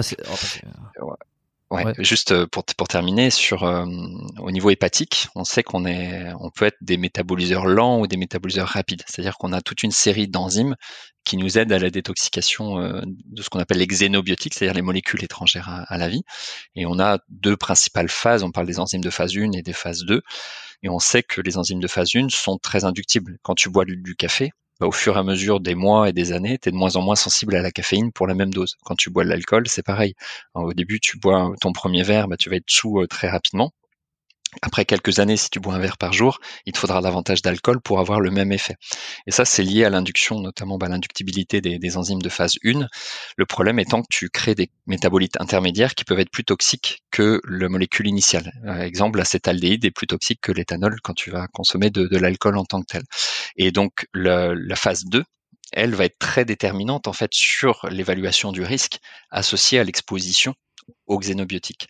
Et là, il y a une part génétique qui est importante, et notamment à travers ce qu'on appelle les cytochromes. Euh, et, donc, on peut imaginer, ce que font un certain nombre de pays, euh, euh, avoir connaissance de ce profil pour se dire bah oui effectivement euh, la caféine donc le café il faut peut-être que j'aille mollo au-delà de l'alcool etc il faut peut-être que je fasse attention à, à manger davantage de, de brocoli d'ail euh, de romain de thym de curcuma etc pour renforcer au niveau nutritionnel en fait mes enzymes de détoxication hépatique. Euh, ou alors j'ai un capital génétique qui est plutôt favorable quoi. Donc on voit que y, effectivement ça pose des questions dans un certain nombre de, de domaines et, et, et au-delà là je reste dans la nutrition l'alimentation mais c'est bien sûr des, capacités de détoxication des médicaments, de l'ensemble des xénobiotiques. Donc c'est pas uniquement lié à, la caféine pour l'exemple du café. Donc ça, nous amène vers l'ultra personnalisation en fait hein, de la recommandation euh, par euh, par la connaissance hein, de l'information génétique. Hmm. C'est pour ça que je ne, je ne fais que penser, alors je vais pas le dire à chaque fois, à l'intelligence artificielle. Alors, je sais pas si c'est peut-être, euh, je, fais une, une indigestion de, de, de Laurent Alexandre peut-être, mais cette idée de, d'amélioration parce que c'est vrai que les questions qui se posent et qu'on lui pose souvent et que sans doute peut-être je lui poserai mais d'une manière différente c'est est-ce que euh, finalement euh, l'empathie ne sera jamais remplacée le contact humain ne sera jamais remplacé.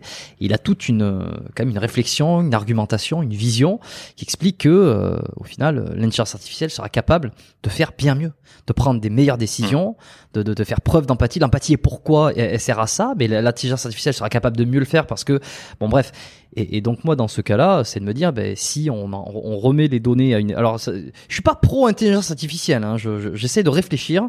Euh, ça me fait peur, comme tout le monde, ça me ça me, ça me fout droit.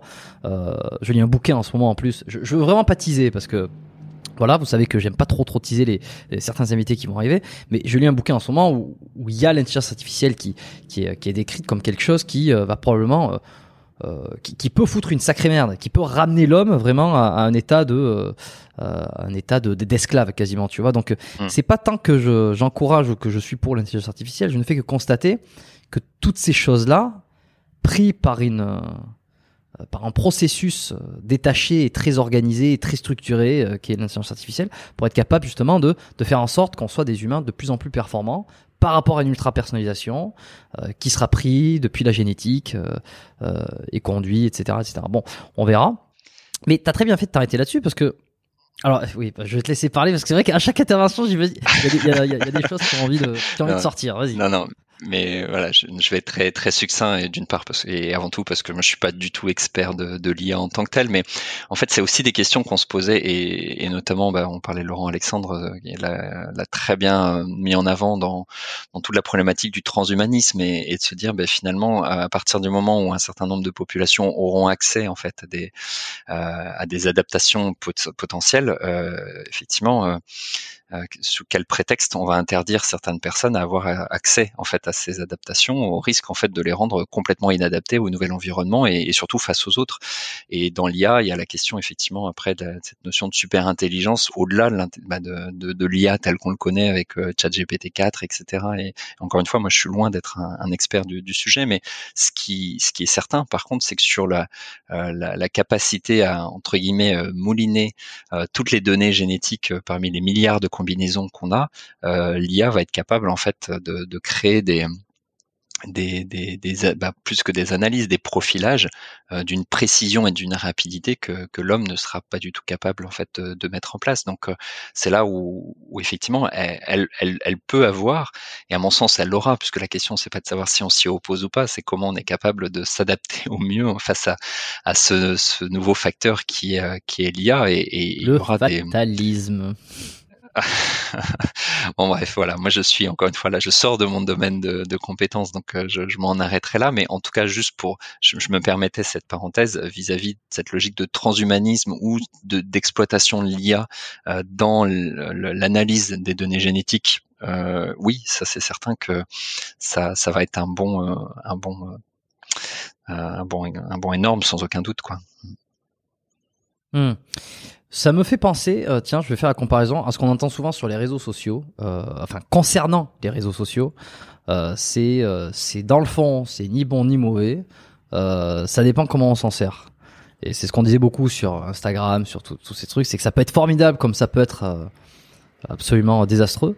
bon ben voilà, je pense qu'on est face à, à, la même chose avec l'intelligence artificielle. Ça va être, ça peut être désastreux. Ça risque d'être probablement très désastreux, comme ça risque d'être probablement une, une avancée technologique qui va révolutionner plein de choses de manière positive si si on considère que vivre en santé le plus longtemps possible est quelque chose de positif.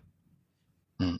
Bah, juste pour euh, là aussi un peu terminer sur le sujet de cette logique de, génétique et d'épigénétique, ce qui est certain, c'est qu'aujourd'hui on a tendance à, opposer un peu les deux. C'est-à-dire qu'on va regarder des données génétiques et on va créer des, encore une fois, des probabilités statistiques euh, de telle ou de développer telle ou telle pathologie, sans considérer en fait l'impact du mode de vie, donc des, des empreintes épigénétiques vis-à-vis de ce risque-là. Et on en revient à la, discussion qu'on a eue tout à l'heure d'un point de vue réglementaire ou autre, euh, ou bioéthique. Par contre, ce que apportera très probablement euh, l'IA, c'est qu'elle va être capable en fait d'intégrer autant en fait ces connaissances et ces facteurs épigénétiques que les données génétiques pour faire dégager un, un risque lié à un instant T par rapport au mode de vie de la personne mmh. et de son bagage génétique. Parce que nous, on est pas, je vais pas dire incapable de, faire, mais qu'on fait très difficilement.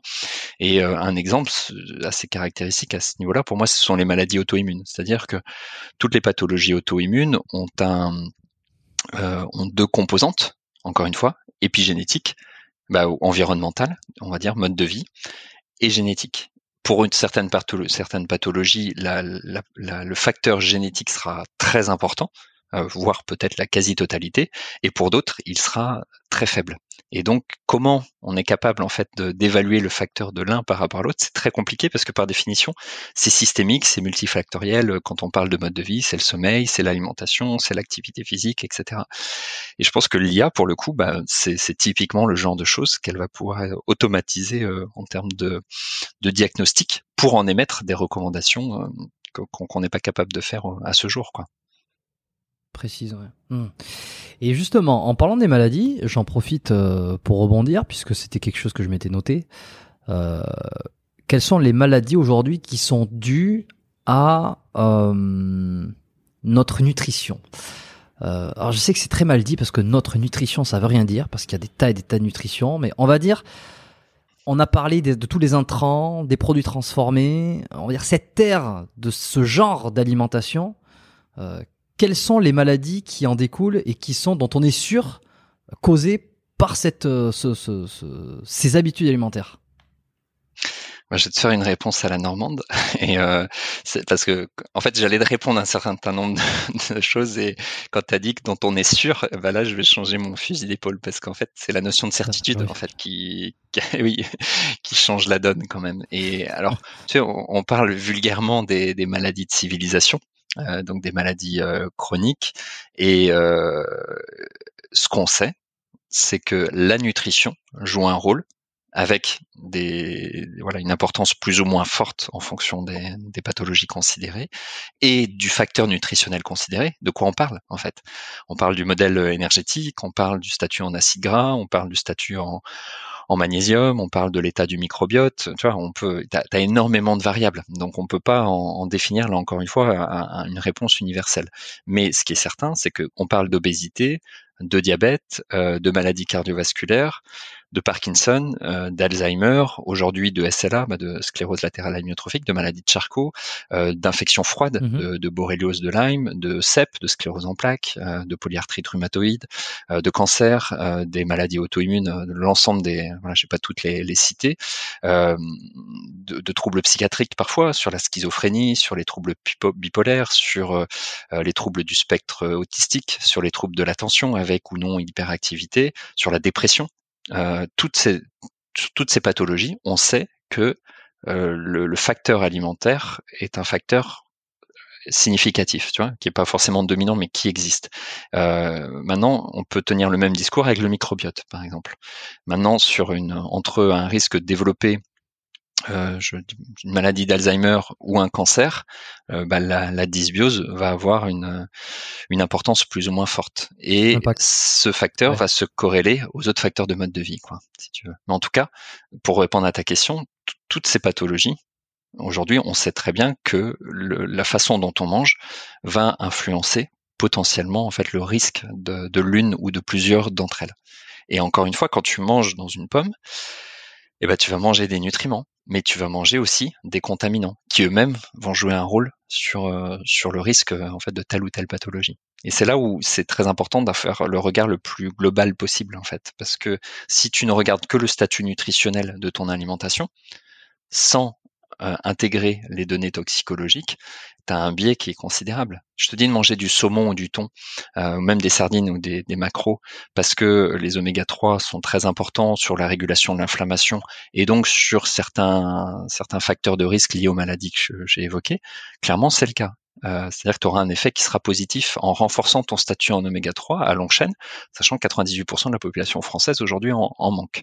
Par contre, si tu manges euh, un de ces poissons tous les jours, y compris des sardines ou des macros, tu vas avoir un taux de méthylmercure, de PCB, de dioxine qui va outrepasser peut-être en fait le, le, le la, la, dose sécuritaire entre guillemets, euh, en tout cas. Euh, ce qui est certain, c'est que si tu en manges tous les jours, tu vas aller bien au-delà euh, d'une d'une mmh. absence d'effet de ces contaminants. Donc on a, je pense notamment au rapport IT2 qui s'était euh, ben, l'ANSES avait créé un mini algorithme et qui avait, croisé plusieurs, euh, plusieurs données de, de, rapports toxicologiques et nutritionnels et montrait que dans certaines situations, finalement, on n'avait pas de réponse parce que sur ces oméga 3, si tu renforçais le conseil de consommer davantage de, de poissons gras, eh ben tu allais au-delà en fait des doses maximales euh, recommandées vis-à-vis d'un certain nombre de, de, de, contaminants. Et heureusement, il y a des solutions. C'était la conclusion du rapport, dire qu'il n'y a pas de solution. Et c'est là où la révision de la chaîne alimentaire dans la globalité est très importante. C'est-à-dire que si on est sur des modèles extensifs pour les animaux, euh, si on va donner des graines de lin aux poules avec l'exemple du modèle euh, bleu blanc cœur, on, on va en fait renforcer peut-être d'autres aliments euh, au niveau des statuts en oméga 3 à longue chaîne qui va nous permettre de ne pas aller chercher euh, la solution que dans le saumon ou dans les, poissons gras ou les sardines ou les macros si on parle des, petits poissons gras. Mais quand tu dis on, on, donne des graines de lin, euh, c'est qui Les agriculteurs? C'est le gouvernement qui décide de tout changer? C'est chacun qui élève ses poules euh, je fais du, du Thinkerview là, tiens, je suis très sarcastique. c'est chacun qui élève, qui, qui élève sa poule chez lui, qui donne des graines de lin. C'est qui on D'ailleurs, effectivement, tu, tu, fais le parallèle avec Thinkerview et je crois que c'est exactement la, la, tonalité, je me croirais presque. Mais euh, c'est bon, bah, pour, ça. C'est on et c'est tout le monde et, et, personne entre guillemets. C'est-à-dire que oui, euh, aujourd'hui, un, un, geste euh, militant, euh, c'est très probablement d'avoir tes, tes, propres poules euh, et ton poulailler. Moi, j'ai euh, j'ai mes poules et je leur donne effectivement davantage de, de, graines de lin parce que en fait, pour pour plein de raisons, c'est un aspect qui me paraît intéressant parce que nutritionnellement, l'œuf va être très bénéfique. D'un point de vue écologique, c'est une très bonne solution. tu fais appel à, à, une filière ultra courte puisque par définition, c'est dans ton poulailler versus des élevages en, en batterie, etc. Euh, mais euh, c'est aussi charge à l'agriculteur en fait d'avoir conscience de ces éléments-là et, de se dire bah, si je mets à enrichir de 10% l'alimentation de mes poules en graines de lin, je vais apporter 100 euh, à 200 mg de, de DHA par œuf et, c'est un élément qui est très bénéfique pour la santé. Donc la, la, prise de conscience de l'agriculteur va être un maillon de la chaîne à part entière. Et toi, le fait que tu ailles acheter à cet agriculteur va le renforcer dans son système économique parce que tu vas aller l'acheter directement plutôt que donner des sous à la grande distribution, etc. Et l'association qui va développer ce concept de graines de lin qui est bleu blanc cœur euh, va jouer un rôle très important parce qu'elle permet l'accès en fait à ce modèle à un certain nombre d'agriculteurs. Ce à quoi peut se rajouter une politique de, santé publique euh, qui va soutenir, alors quand je dis de santé publique, une politique euh, agricole peut-être qui va soutenir ces filières, ce qu'elle ne fait pas aujourd'hui. donc elle, elle pourrait le faire. Maintenant, je, juste pardon, et je pour terminer là-dessus, j'ai en tête le, une des conclusions du rapport qui s'appelle le rapport Eat 7 qui est sorti en 2019, qui est un, consortium, on va dire, d'experts, en tout cas des, recommandations d'un ensemble de, scientifiques sur la façon dont on peut concilier les aspects écologiques et, nutritionnels, encore une fois, dans les, projections 2050, euh, notamment vis-à-vis des émissions de gaz à, à, effet de serre.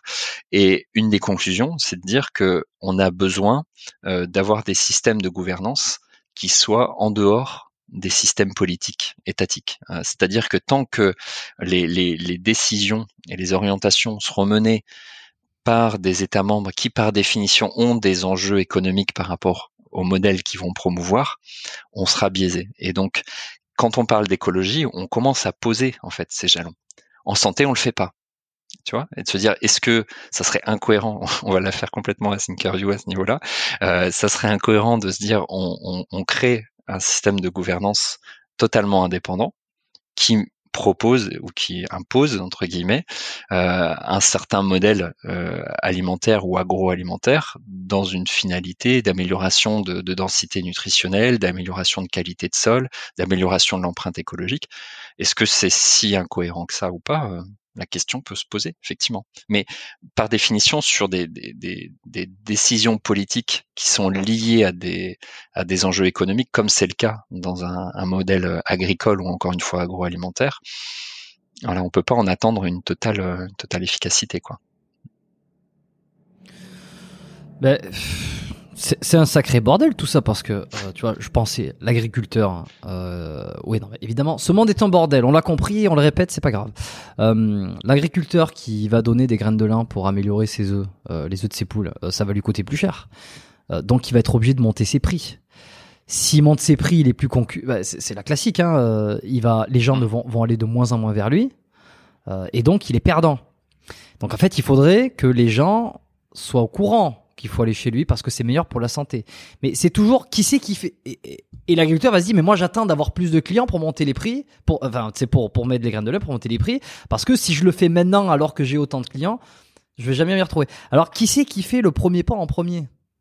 Parce que les clients. Ben, la population attend que les œufs de l'agriculteur soient meilleurs pour aller les manger parce que je vais pas quand même payer plus cher pour un truc euh, alors que c'est j'ai la même chose à côté euh, etc tu vois ils, en ont pas conscience puis l'agriculteur c'est la même chose il va pas donc alors tu quoi tout le monde en même temps mais comment on fait pour faire euh, bon on politise un peu le discours, mais c'est vrai que moi je me pose la question. Au final, je me dis ok, c'est super, c'est super, mais mais comment on fait Tout le monde doit bouger en même temps? Comment on fait pour que tout le monde bouge en même temps Ouais, bah, je pense que, en tout cas, il y a une réponse, c'est que si on attend tous de savoir quelle va être la réponse à cette question, ça n'avancera pas. C'est-à-dire que, en fait, euh, bah, je crois qu'à un moment donné, euh, voilà, c'est peu importe. Euh, ce qui est important, c'est de mettre en mouvement les, les choses. Euh, alors, quand une fois que j'ai dit ça, je, je, je, dis pas grand-chose, mais de manière un peu plus concrète, ce qui est intéressant par rapport à cette logique de, de sensibilisation, euh, on a plusieurs publications qui montrent que là, là c'est plus sur l'aspect écologique nutritionnel, on a une, euh, on a deux leviers très forts pour aider au changement de, de l'entourage.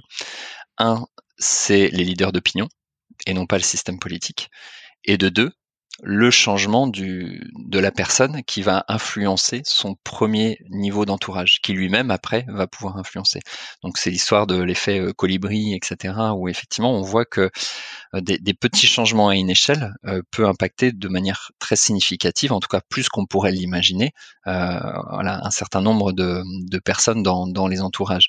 Mais ce qui pour répondre à ta question de l'œuf qui va coûter plus cher, c'est là où on peut aussi avoir un geste militant très simple, peut-être pas euh, facile à mettre en place pour euh, pour tout le monde, euh, c'est d'arrêter d'aller dans des supermarchés ou dans des hypermarchés, parce que notre pouvoir, on a une arme considérable, c'est notre carte bancaire.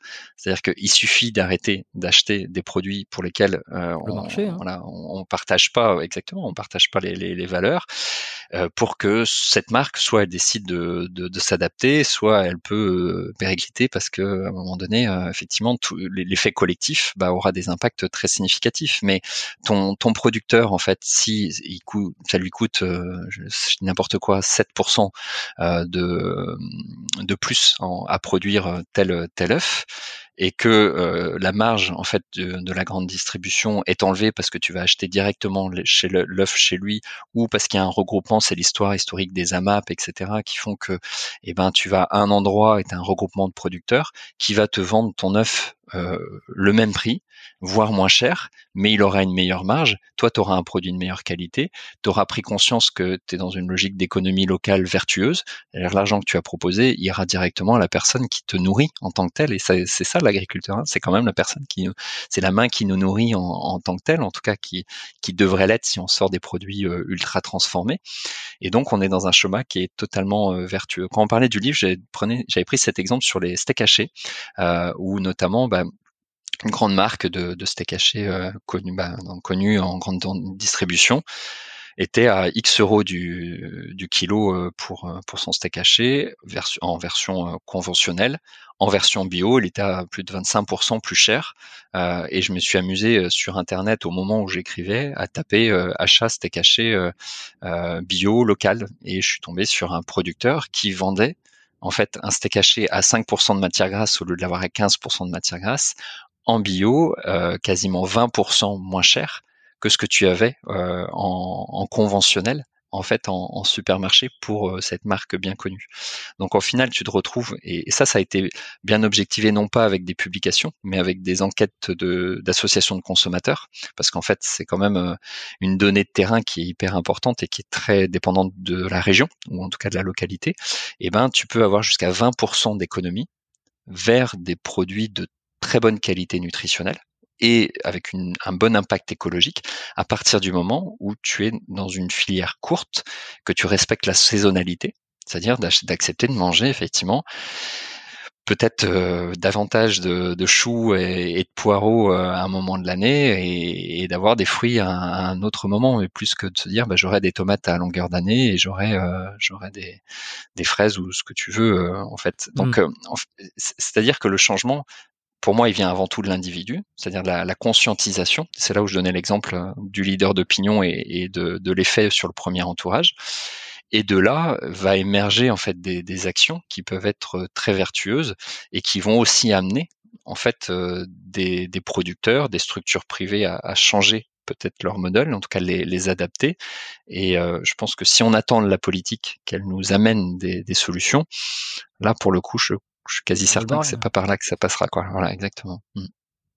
Et, en ayant fait ces changements, le, le, le, marché euh, fera en sorte de donner aux gens ce qu'ils ont nouvellement envie, c'est-à-dire des produits de qualité. En gros, si je comprends un peu le, le système. Euh, bon, mais là, en l'occurrence, euh, cette histoire du steak haché qui est moins cher chez, chez au niveau du circuit court, ben, c'est normal c'est parce qu'il n'a pas euh, le budget, euh, il n'a pas poussé le budget marketing pour se faire connaître. Donc il est donc il est moins connu, il est moins cher. Il faut aller le chercher, il faut aller le trouver. Euh... Oui, alors, mais tu vois, au-delà de l'éco, pardon. Oui, c'était coupé. Excuse-moi, parce que je crois qu'il y a un décalage. J'avais plus ou moins. Non, non, ouais, il y a un tout petit décalage, mais je sais pas si j'arriverai à rattraper ça en post-prod. On verra.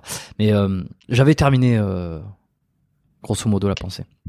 Mais ton producteur du coin, en fait, soit il, est sensible au marketing et il va mettre en place une action, mais très souvent, c'est c'est pas le cas. En fait, il va juste euh, proposer euh, à des groupements qui vont après eux avoir des actions euh, de de négociation de prix au niveau des, centrales, etc. Et, c'est toute la difficulté. Quand on voit que, je, prends l'exemple de la de la PAC, la politique agricole commune, où on voit qu'un certain nombre de subventions ont été mises en place à partir de la superficie, en fait, hein, des des et, et, rien, j'allais dire des exploitations agricoles. Et rien que la terminologie d'exploitation est quand même extrêmement inquiétante quand on réfléchit deux secondes. C'est-à-dire qu'on parle d'exploitant agricole, c'est-à-dire qu'on on positionne vraiment l'homme dans ce qu'il est en train de faire, c'est-à-dire chercher à exploiter la nature. Bon, après c'est une petite digression que je vais pas, je vais pas développer, mais pour la parenthèse, en tout cas, euh, on voit que les subventions sont à la hauteur de la superficie en fait euh, et donc ça crée des concentrations euh, de, de, producteurs qui peuvent avoir un, un pouvoir très important en termes de, de négociation et parfois ou souvent au détriment de la, la qualité. Et le, le fait d'aller directement vers le petit producteur qui sera moins aidé en fait, ne serait-ce qu'en subvention par rapport au système en place, euh, et ben tu vas lui rendre finalement euh, doublement euh, un, comment dire, tu vas lui apporter un double bénéfice en fait. C'est-à-dire que tu vas déjà lui le l'aider économiquement et puis tu lui permets aussi peut-être de sortir davantage d'un système auquel il est dans lequel il est complètement piégé aujourd'hui pour un certain nombre d'agriculteurs. Donc là, aujourd'hui, le, domaine agricole est, loin d'être simple et on sait que c'est au-delà des, conditions de travail, etc c'est un, système qui est devenu un véritable piège pour, euh, beaucoup, en fait. Et, c'est là où il y a plein de schémas vertueux. Maintenant, euh, au-delà de les connaître, faut, euh, faut être prêt à, soi-même faire un effort pour, bah, aller promouvoir ces, éléments-là. Donc, ça répond peut-être à ta question de départ, c'est-à-dire bah, qui, fait le changement au départ. Moi, je crois beaucoup que c'est l'individu et, sa prise de conscience. Ce sont les gens, ce sont les les auditeurs de, de ce podcast aussi. Donc, euh, ça dans, on est au bon endroit pour, euh, pour la bonne parole. Alors, ça, ça veut dire euh, que pour euh, se sauver soi-même, sauver l'humanité, j'aime bien toujours élargir très très large comme ça, et euh, sauver la planète, il n'est pas nécessairement, on n'est pas nécessairement obligé de devenir vegan, de ce que je comprends. Ah non, là c'est encore un autre sujet, mais. Euh... Mais alors c'est un autre sujet, mais c'est quand même un petit peu lié parce que euh, le véganisme euh, est quand même une, une, énorme tendance qui n'est pas qu'une qui, qui, n'est pas qu'une question de santé et qui est aussi beaucoup une question euh, politique. Euh, c'est notre ami Gilles Lartigot qui en parle souvent dire que c'est le le, le, le, véganisme est un choix politique. c'est confirmé par par d'autres gens. Hein. Donc est-ce qu'on n'est pas obligé d'en passer par là visiblement? Alors, au-delà de, tu vois, d'un aspect politique, c'est un aspect euh, éthique aussi. C'est euh, un aspect écologique, un aspect lié effectivement au bien-être animal. Bah, c'est quand même multidimensionnel le, choix d'aller vers le, véganisme ou le végétalisme. Euh, en tout cas, ce qui, ce qui, ce qui, a bien été démontré sur la, la, solution écologique, c'est que, notamment par rapport aux émissions de gaz à effet de serre, après, il y a un certain nombre de, de limites de ce qu'on appelle les biocapacités, c'est-à-dire il y a l'acidification des sols, la fertilisation, ce qu'on appelle le NPK, donc entre l'azote, le phosphore, le, le potassium, euh, il, y a, il, y a, un certain nombre d'éléments. Donc en fait, quand on parle de véganisme, on voit que ça peut avoir un impact positif, par exemple, sur les émissions de gaz à effet de serre, mais ça sous-entendrait d'avoir euh, une augmentation des surfaces euh, qui de d'agriculture, de, de, culture, euh, qui serait pas forcément compatible avec l'évolution de la démographie. Je veux pas dire que c'est pas possible. Euh, ça dépend en fait de la façon dont on envisage la, la problématique et surtout c'est de se poser la question est-ce que c'est un modèle qui peut être acceptable par une population à l'échelle mondiale? Et aujourd'hui, force est de constater que tout le monde n'est pas prêt à devenir euh, vegan en, tant que tel. Et dans le, côté nutritionnel, on sait qu'il y a un certain nombre de précautions à prendre. Donc ça ne veut pas dire qu'on ne peut pas être, euh, bah, on, est forcément en mauvaise situation nutritionnelle si on est vegan on peut avoir un bon statut, mais ça se fait pas euh, n'importe comment, c'est-à-dire euh, simplement en se disant bon, j'arrête tous les produits animaux et je vais acheter euh, des nuggets de, soja, des saucisses végétales et, des yaourts, voilà, bref, végétaux telle ou telle origine. Donc il y, a, aussi, on en revient à la notion de, prise de conscience, d'éducation, d'information, de se dire manger euh, vegan, ça sous-entend en fait d'avoir une connaissance qui va orienter nos choix alimentaires pour faire en sorte qu'ils soient cohérents au niveau écologique, cohérent au niveau nutritionnel. Et malheureusement, euh, beaucoup de gens qui se lancent dans le véganisme n'appréhendent pas ces éléments-là au départ. Et on a parfois des statuts nutritionnels qui sont catastrophiques à terme, alors qu'ils pourraient être adaptés. Mais je parlais des oméga 3 à l'enchaîne, c'est un vrai sujet chez des personnes qui sont véganes. La choline, euh, au-delà de la vitamine B12, on a le zinc, tu parles des facteurs antinutritionnels qui vont augmenter fortement chez ces mmh. personnes-là, donc il y a un certain nombre de, de précautions. Mais en tout cas, au niveau écologique pure. Quand on, y a, on a un certain nombre de, de, cohortes sur des études euh, épidémiologiques et des, dans les, toutes les études de projection, le véganisme permettrait de réduire les émissions de gaz à effet de serre, même par rapport à un modèle flexitarien ou, encore plus euh, omnivore. Est-ce qu'il est acceptable pour l'ensemble de la population Aujourd'hui, c'est pas le cas. Donc euh, c'est comment en fait on, réussirait à mettre en pratique ça pour la plupart de la population, indépendamment du critère nutritionnel mais c'est quand même un, point important à considérer parce qu'en fait, si tu, tu, tu tentes de, de, rendre un modèle universel alors que les gens sont pas prêts à aller vers ce modèle-là, ben c'est ça. C'est très pragmatique. Hein, en fait, c'est ce que tu non, mais c'est intéressant. Ce que, ce que tu me décris, c'est que euh, c'est un modèle qui marcherait donc pour diminuer les, les, les, les émissions de gaz, les gaz à effet de serre. Euh, si, les émissions, euh, si tout le monde l'adoptait et si tout le monde pouvait l'adopter, déjà d'un point de vue logistique et d'un point de vue ben, volontaire, quoi. Si chacun, sauf que c'est pas le cas du tout. Et, et tu, tu l'as un petit peu dit, ça ne sera probablement jamais le cas. C'est-à-dire qu'on n'arrivera jamais à convaincre euh, l'entièreté de la population mondiale de passer vegan. Alors, si c'est un combat perdu d'avance, si non, si c'est une solution est perdue d'avance, est-ce que tous ceux qui sont véganes, finalement, ils font pas un petit peu euh, euh, un combat pour rien? C'est je me dis, alors, alors, bah, attends, je, vais juste préciser parce que ça peut paraître un, un peu bizarre, c'est que on le fait, le combat, on le fait pour soi, t'imagines, tu vois, c'est pour être aligné avec ses valeurs, euh, c'est peut-être aussi pour répondre à d'autres problématiques, tu vois, tu m'as dit, il n'y avait pas que cette histoire d'écologie, mais quand même, parmi ceux qui sont véganes, il y a quand même une grosse dimension euh, donc politique écologique, euh, de se dire, je participe, je fais, j'améliore d'autres points évidemment, mais c'est un compromis euh, et c'est dans ce but-là.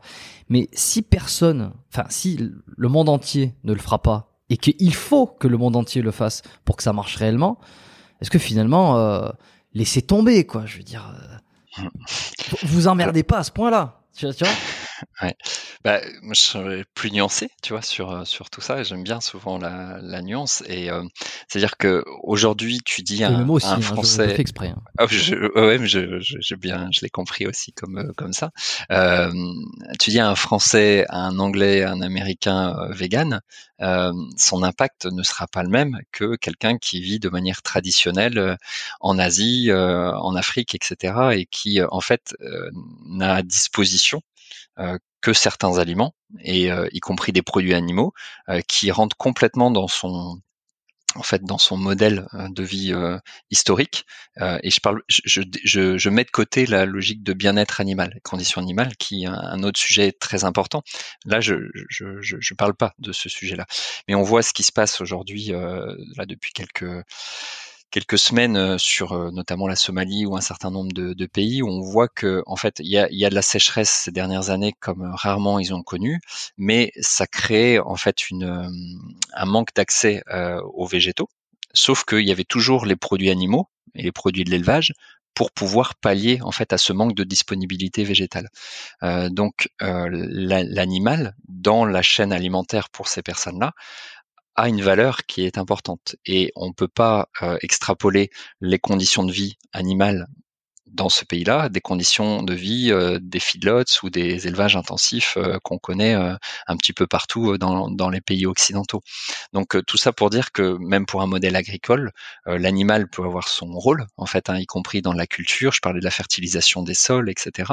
Dans, on parle souvent du fait qu'il y a, y a énormément de protéines végétales qui sont entre guillemets gaspillées en donnant à manger aux animaux avec un rendement très faible au final, c'est-à-dire qu'on on, gaspille beaucoup de protéines végétales qu'on pourrait consommer soi-même euh, plutôt que d'aller manger des produits euh, animaux qui ont demandé X euh, kilos de, protéines végétales, etc. Si ce n'est que c'est aussi parfois des végétaux dans des zones auxquelles de toute façon on pourrait jamais cultiver un certain nombre de, céréales ou, ou autres. Donc là où je parle de nuance, c'est que pour moi, rien n'est noir ou blanc. Et c'est pour ça que je mets de côté la condition animale, qui pour moi est vraiment un autre sujet à part entière. Mais quand on parle d'écologie et de nutrition, et eh ben finalement, euh, la, voilà, avec certaines adaptations, on peut trouver des compromis qui voilà, qui n'obligent pas à aller peut-être vers un modèle euh, véganisme ou vegan ou, autre. Après, dire ça sert à rien, non, je pense que euh, c'est la totalité en fait des, des modèles qui va faire que on va aller vers quelque chose de cohérent ou pas. Donc si tu as X% de la population qui va vers un modèle vegan parce que ça lui convient bien pour X raisons, encore une fois, eh ben très bien. En fait, c'est un pourcentage qui va se cumuler à d'autres qui ne feront pas cet effort, peut-être simplement pour des raisons de de, postulat en fait ou, d'absence d'envie de, de, bah, de, changement alimentaire ou de changement quel qu'il soit Et t'en as d'autres qui euh, ne le feront pas parce qu'ils ne le peuvent pas. Exemple sur des populations traditionnelles dans lesquelles l'animal a une véritable place. Maintenant de se dire je fais rien parce que si tout le monde ne le fait pas, euh, ça fonctionnera pas. Bah si, ça peut fonctionner parce que la somme de ces modèles peut nous amener à quelque chose de cohérent.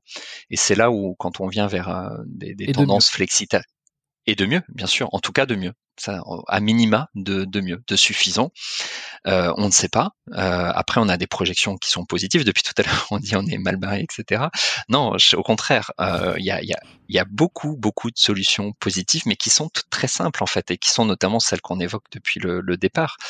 Encore une fois, la, la question, c'est quand on y va et à combien on y va en fait. Euh, et si on se dit qu'on attend, c'est l'exemple du rapport du GIEC qui est sorti euh, et qui aujourd'hui, euh, voilà, dans, dans sa nouvelle version, nous dit qu'effectivement, on n'est plus à la question de se poser est-ce qu'on atteindra 2 degrés de réchauffement climatique en 2050 on sait que c'est une certitude, c'est plus une probabilité. Probablement en 2040, voire avant, quand on voit les, toutes les, les, les, les prévisions sur le permafrost en fait qui étaient euh, qui étaient plus euh, optimistes que ce qu'on imaginait. On a sur certaines zones 70 ans d'avance en fait par rapport aux projections. Donc euh, il y a des boucles de rétroaction, il y a un certain nombre de facteurs qui font que on ne peut pas tout prévoir. Mais ce qui est certain, c'est qu'on voit que les choses s'accélèrent et parfois avec des, des cinétiques qui ne sont pas du tout celles qu'on a imaginées, notamment euh, euh, au niveau de certaines localités en tant que telles. Donc, euh, plus on attendra, et plus on aura des difficultés à, en tout cas, à trouver des solutions, ça c'est certain. Si jamais t'as pas invité dans ton podcast euh, euh, Arthur Keller, je ne sais pas si tu le connais, qui est devenu un, un ami, je, on a eu l'occasion de faire un, un, petit interview ensemble et je t'invite vraiment à le, à le contacter. Il est, il est extra, il est bien sûr euh, brillant sur ces notions d'enjeux systémiques et, autour de, de l'écologie, des décisions politiques, etc. Et il a, il avait mmh fait une petite vidéo sur YouTube il y a quelques années, je l'avais connu comme ça à, l'époque, euh, où il, modélise un petit peu les différents euh, scénarios, si tu veux, en fonction de du moment auquel on, met en place ces changements et, à quelle hauteur. Et donc euh, voilà, tout ça pour faire, au-delà du fait de le saluer au passage, c'est c'est quelqu'un de, de, brillant que voilà, je pense que tu pourrais largement inviter et il y aurait beaucoup de sujets à développer sur sur ces notions-là.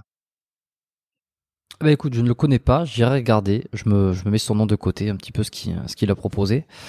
Euh, très bien, très bien, très bien, on avance, on avance. Alors oui, il y a des solutions, mais, euh, mais on alerte. Moi j'aime bien alerter, déjà parce que euh, on est toujours plus sensible euh, à ce qui fait peur. Euh, et on, délivre les, les, enfin tu délivres les solutions au fur et à mesure, et puis on va aller peut-être en chercher d'autres aussi. Donc bon, intéressant sur cette histoire de, de, de véganisme, de prise de position, c'est pas vain, même si le, la planète entière ne va pas le faire, c'est pas vain. Et euh, bon, Amandine, tu peux, euh, tu peux continuer à être euh, végétarienne sans problème. je sais qu'elle écoutera ce, podcast.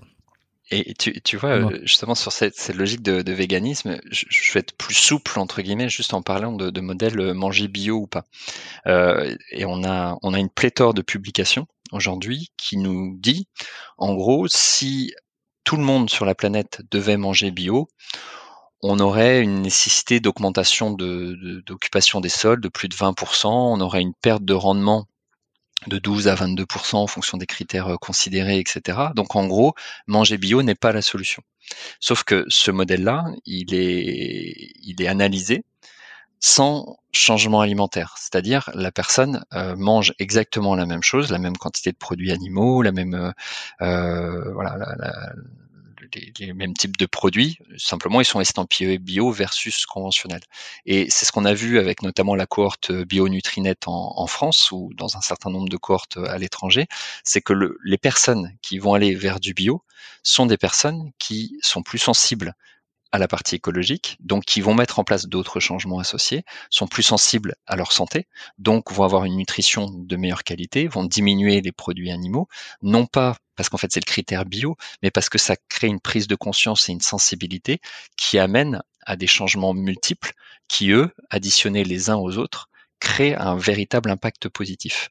Et ça, je trouve que c'est très intéressant parce qu'en fait, ça permet de ne pas euh, diaboliser ou, ou sacraliser un facteur. En fait, on voit que c'est le changement global euh, de conscience, de d'habitude, notamment alimentaire par rapport à ce qu'on ce qu'on évoque, qui crée un effet euh, un effet positif et qui finalement améliore, pardon, apporte des réponses sur des, des, des, des, conclusions en fait ou à des conclusions euh, où euh, on a l'impression qu'il n'y en a pas en fait. Et ça, je trouve que c'est, alors c'est pas très français ce que je viens de dire, mais je pense qu'on a compris l'essentiel et, et, et, je trouve intéressant parce qu'effectivement, on voit que les, les gens qui ont tendance à manger bio euh, ont un meilleur statut nutritionnel, mais très peu euh, modifié en fait par le fait que ce soit bio, mais plus par le changement de mode de vie associé au, à la prise de décision d'aller vers des produits bio quoi. Et ça, je trouve ça intéressant. Mmh. Donc, par rapport à ce que tu disais sur le véganisme, où moi, je, je, je promeux beaucoup plus la, logique de flexitarisme, etc., même si c'est une donnée qui est très abstraite euh, globalement, mais en fait, on voit que derrière quelque chose qui peut paraître simple, il y a parfois d'autres enjeux qui viennent se greffer, et la somme donne quelque chose de très positif trop euh, trop nuancé euh, pour se faire détester, Anthony. Hein. on va contrairement à d'autres de tes, euh, de tes de tes collègues ou, ou, je sais pas comment on pourrait dire hein, qui sont euh, truc non mais c'est très intéressant j'adore j'adore nuancer je fais exprès volontairement je pense que les gens ont compris de, de, de, venir extrémiser certains propos pour justement c'est un pour, pour, aller chercher de la nuance et essayer de comprendre un peu comment les choses fonctionnent est-ce que tu connais Sébastien Boller? Pense que oui. Euh, pas, pas personnellement, j'ai entendu, mais je connais pas. Non, non. Ok, alors c'était pas nécessairement personnellement, mais euh, sur les bouquins qu'il a, qu'il a, qu'il a écrit, puisque euh, je, alors je, te les recommande modestement. je, je suis pas sûr que tu apprennes énormément de choses, mais c'est vraiment très intéressant parce que dans Human Psycho et puis c'était dans son de ses premiers livres aussi. Euh, sur la recherche du sens, euh, le, sens, euh, je sais plus exactement, mais mais c'est et surtout dans ses derniers livres, il fait, il parle encore plus, il parle beaucoup de, c'est un, c'est un, alors je suis désolé, je sais pas si c'est un docteur en neuro euh, neurosciences, docteur, ou en tout cas il est un, un expert en neurosciences euh, et qui adore expliquer euh, et vulgariser euh, le fonctionnement du cerveau, le fonctionnement humain qui amène à comprendre des comportements qu'on a aujourd'hui. Il y, y, a une période où j'ai lu beaucoup de ces livres, je les ai enchaînés, j'en ai, j'en ai parlé, j'en parlais régulièrement dans les podcasts que je faisais. ça fait un peu au moins que je l'ai pas mentionné, mais justement il essaie de trouver des solutions également euh, de comportement, de remise à niveau de certaines valeurs, d'essayer de déplacer des valeurs euh, positives pour amener à des changements euh, euh ben, de comportement pour sauver la planète. Quoi. Et c'est vraiment intéressant. Euh, je, te, je te dirai exactement quel est. Je, je vais pas prendre, je vais pas regarder maintenant parce que j'ai pas envie de perdre trop de temps. Mais je te dirai quel livre exactement auquel je pense et qui est vraiment Plaisir, euh, pour revenir sur des choses euh, basico-basiques, essayer d'être un peu moins dans le, dans le côté donneur de leçons, euh, même si on, on essaie d'éduquer, donc on fait pas la morale, mais euh, il y en a peut-être qui peuvent, qui, qui, qui, vont sentir le, le de, bah, de, de, vouloir se, se, se, responsabiliser, tout ça, essayer de faire les bons choix. Mais au-delà de tout ça, euh, je m'étais noté un petit truc, c'est que tu as parlé des, des poissons gras, les saumons, le thon, euh, les métaux lourds, euh, et qu'en fait, en consommer régulièrement, c'était très, c'était même très bien pour l'apport d'oméga 3, mais euh, la contrepartie, c'était euh, que tu allais t'enfiler un, paquet de saloperies dans le corps. Tu vois? C'est quoi le risque? Parce que moi, je me suis toujours posé la question. Bon, mais finalement, je mange du saumon tous les jours. Admettons. Admettons. Je mange du saumon tous les jours. Euh, je vais exploser mes taux de mercure, de je ne sais, de je ne sais pas quelle autre saloperie. Euh, qu'est-ce qui peut m'arriver au bout d'un certain temps, au bout de certains mois, certaines années? C'est quand je vais perdre la boule, je vais, de, je, je vais, euh, il y a une maladie particulière qui peut se déclencher? C'est quoi le risque alors, alors de, effectivement sur euh, sur l'histoire des du, du, saumon, on peut l'extrapoler en fait à pas mal de, de, poissons gras. Il y a toute la, la, question des contaminants et notamment plus que du mercure, c'est la même la forme dite méthylmercure, euh, qui est une forme qu'on ne peut pas nous euh, comment dire, euh, non seulement métaboliser, mais euh, qu'on a tendance à conserver dans nos propres tissus adipeux. Euh, que sont donc les euh, nos propres cellules graisseuses, que sont nos tissus adipeux, et surtout, euh, le, si on prend l'exemple du méthylmercure, c'est un neurotoxique qui est très reconnu. On a eu des, des, des, des, contaminations aiguës, notamment sur des populations japonaises et autres, qui, qui créent en fait. Tu parlais de perdre la boule, effectivement, ça peut amener à des, à des troubles majeurs, voire à des, à des décès. Donc le, médecine, le, on va dire le mercure de manière générale, est un neurotoxique extrêmement puissant.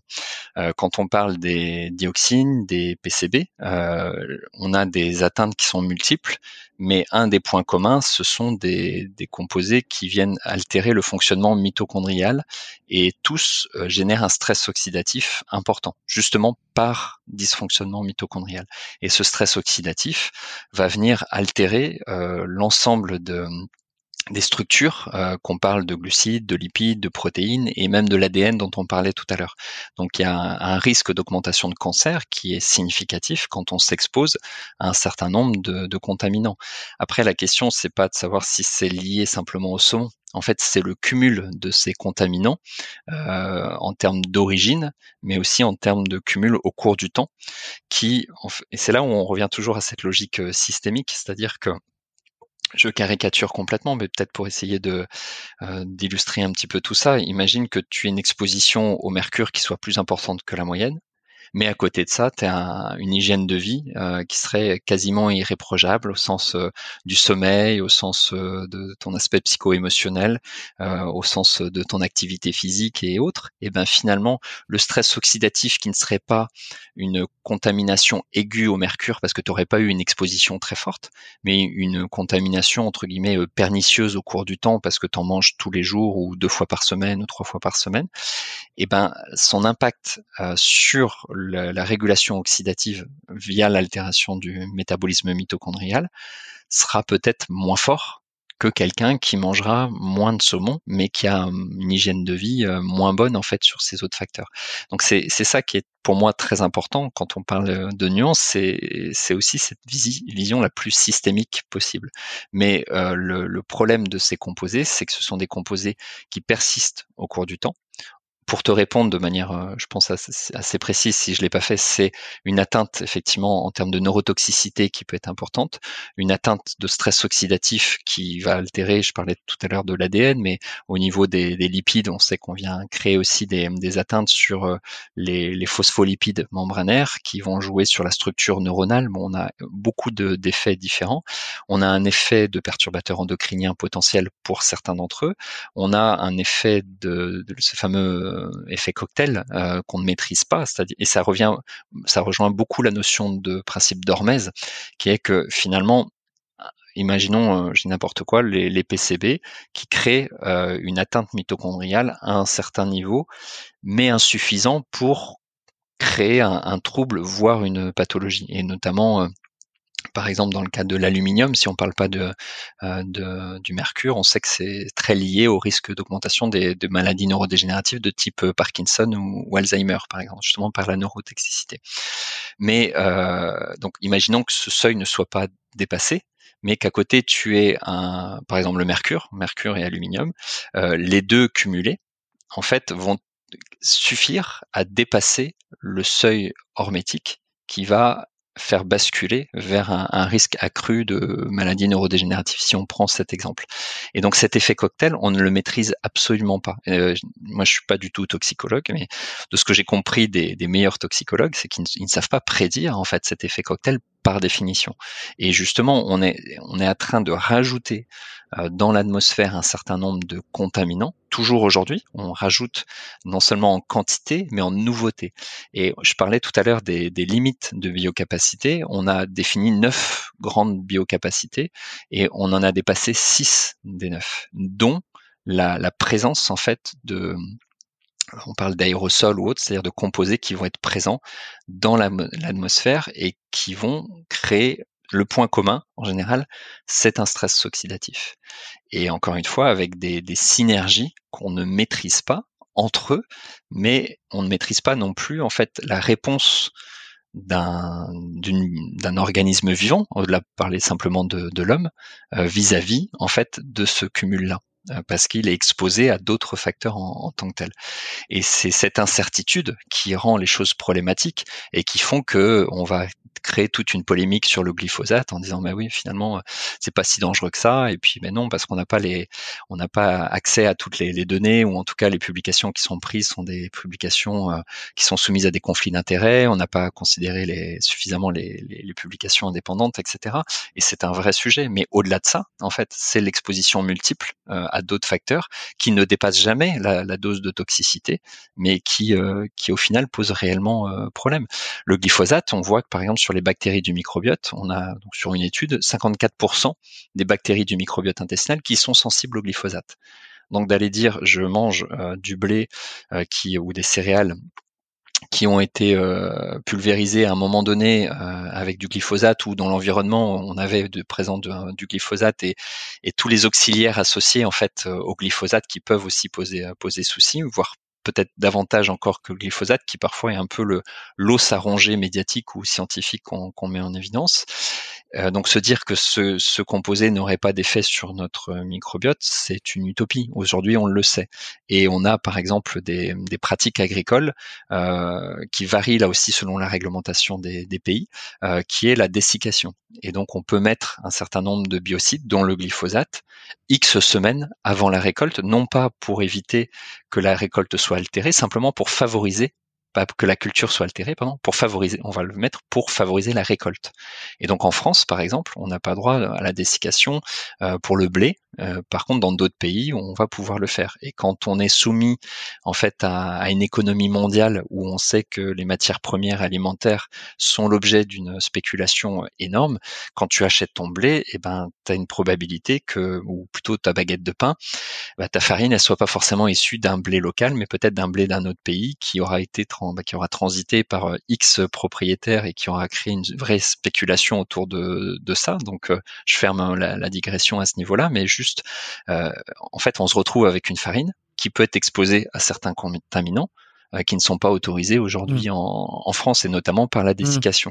Donc, je, je, je, suis peut-être sorti de ta question directe vis-à-vis -vis du saumon, mais parce que pour moi, elle est la même, c'est-à-dire que tous ces contaminants ont un, un, un effet qui aujourd'hui est établi, c'est l'altération du fonctionnement mitochondrial, notamment par cet excès de stress oxydatif. Et ça va avoir des tropismes mmh. différents en fonction des molécules, mais notamment une atteinte neuronale potentielle, une atteinte euh, au niveau de l'ADN avec le risque de cancérisation, euh, et puis les troubles de la fertilité, c'est là où on parle des perturbateurs endocriniens, et, etc. Quoi. Et je t'ai perdu. sur cette histoire d'agroalimentaire, euh, ah, tu, tu, me, tu me reçois plus? Non, non, non, quand je dis je t'ai perdu, c'est que j'étais parti dans mes, euh, voilà, dans mes discussions et j'avais l'impression que. Ah non, non J'étais parti ah, trop loin. Merde, j'espère que ça pas. Non, non, non, non notre, euh, notre, notre, connexion n'a pas déconné. Non, non, ok, très bien. Euh, non, non, j'étais en train de, non, non, je, je, réfléchis, je réfléchis, je réfléchissais, je me disais, et ensuite, euh, cette histoire d'agroalimentaire sur le, la provenance, la provenance des produits, euh, les conflits, les ceci, les transformations. Euh, ensuite, on se met à, à, lire du Christophe Brusset, et ensuite, on se met à transpirer, parce que ce qui, ce qui euh, qui détaille très très bien toutes les magouilles, les systèmes, les dont tout est plus ou moins légal, mais enfin tout est fait, euh, je veux dire, pour contourner. Et on se retrouve effectivement à, manger des trucs euh, dont on ne soupçonne même pas et qui ne sont pas forcément sur l'étiquette. Euh, mais est-ce que deux questions qui me viennent. La première pour terminer un peu avec cette histoire des, du saumon et des métaux lourds.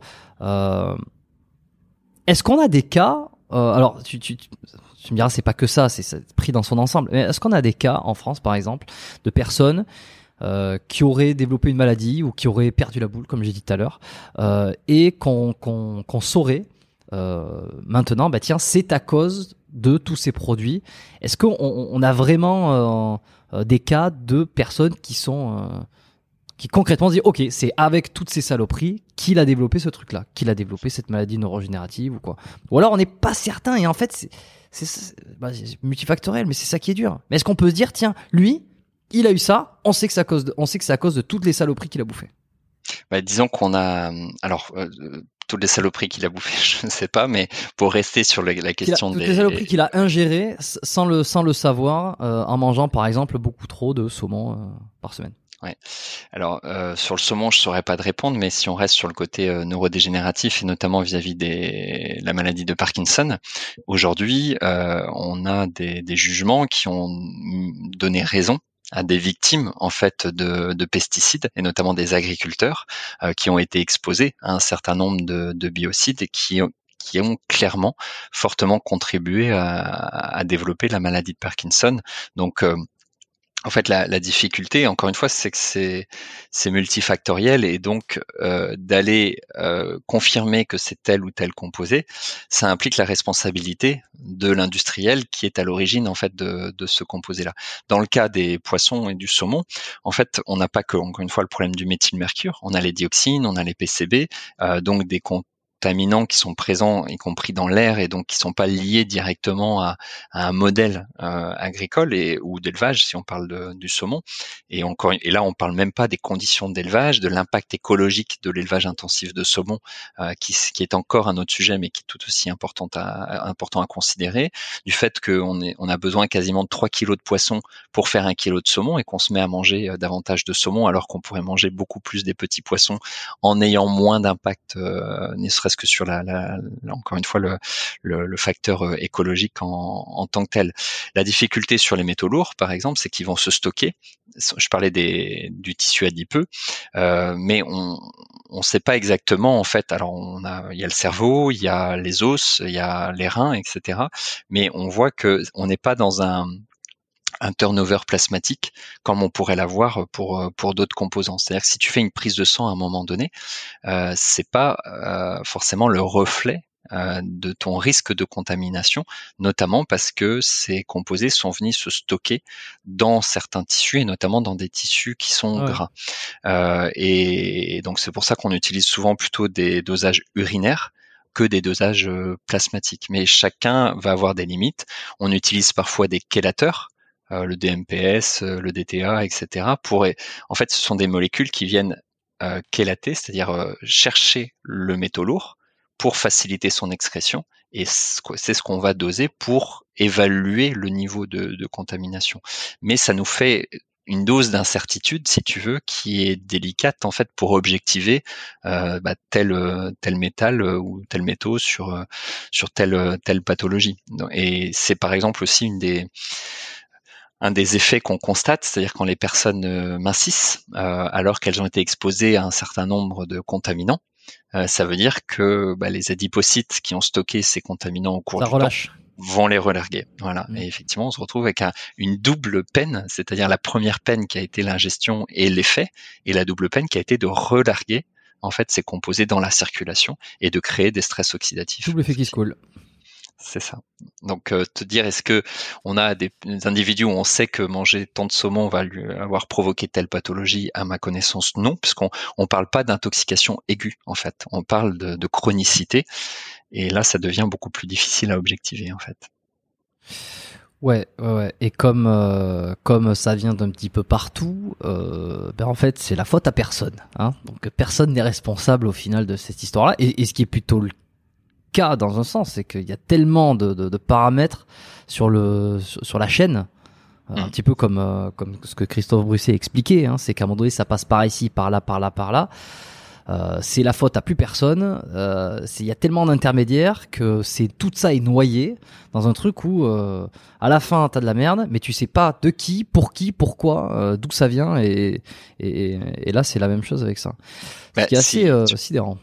Oui, et c'est, tu vois, l'histoire du mercure, euh, c'est ce qu'on voit avec le permafrost. Aujourd'hui, euh, donc, on a la, dans la fonte de, ces zones sibériennes en particulier, euh, qui crée donc une augmentation des gaz à effet de serre, parce qu'en fait, on, va libérer de la matière organique, on va avoir un impact sur les émissions de gaz à effet de serre, mais on va surtout relarguer du mercure, parce que ces sols sont très concentrés en mercure. Donc, en fait, on voit que c'est le mode de vie de l'humain, de manière générale, qui va provoquer ce réchauffement réchauffement et donc ce, cette fonte du, du, permafrost qui effectivement va amener à contaminer davantage de poissons qu'on va consommer en plus grande quantité pour plein de raisons, y compris nutritionnelles avec ces histoires d'oméga 3, etc., ou parce qu'on veut plus manger de viande.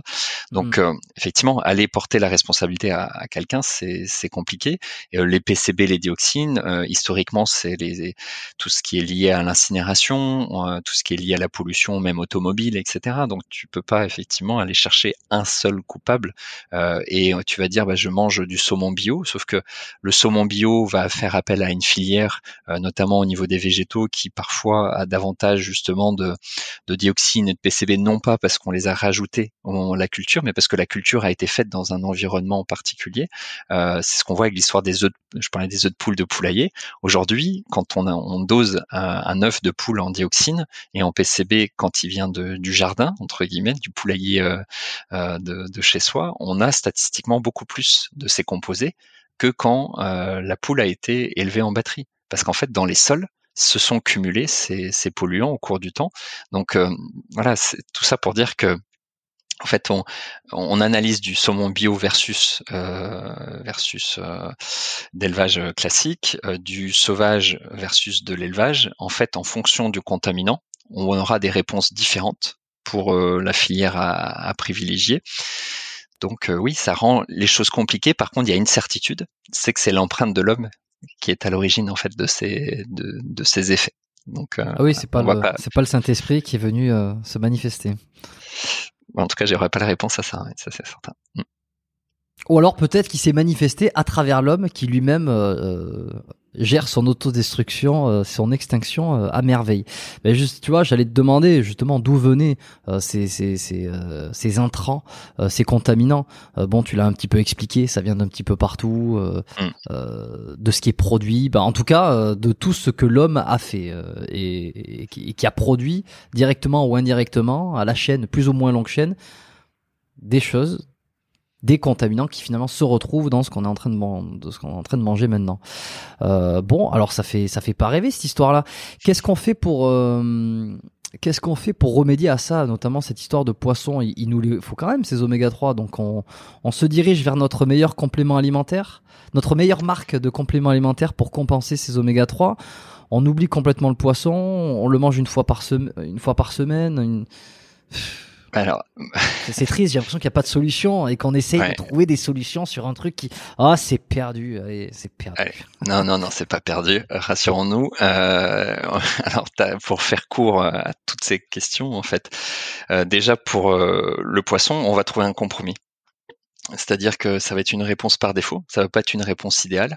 Et effectivement, aujourd'hui, moi, je vais recommander de consommer des petits poissons gras, donc sardines, maquereaux, anchois, euh, à hauteur d'une à deux fois par semaine maximum.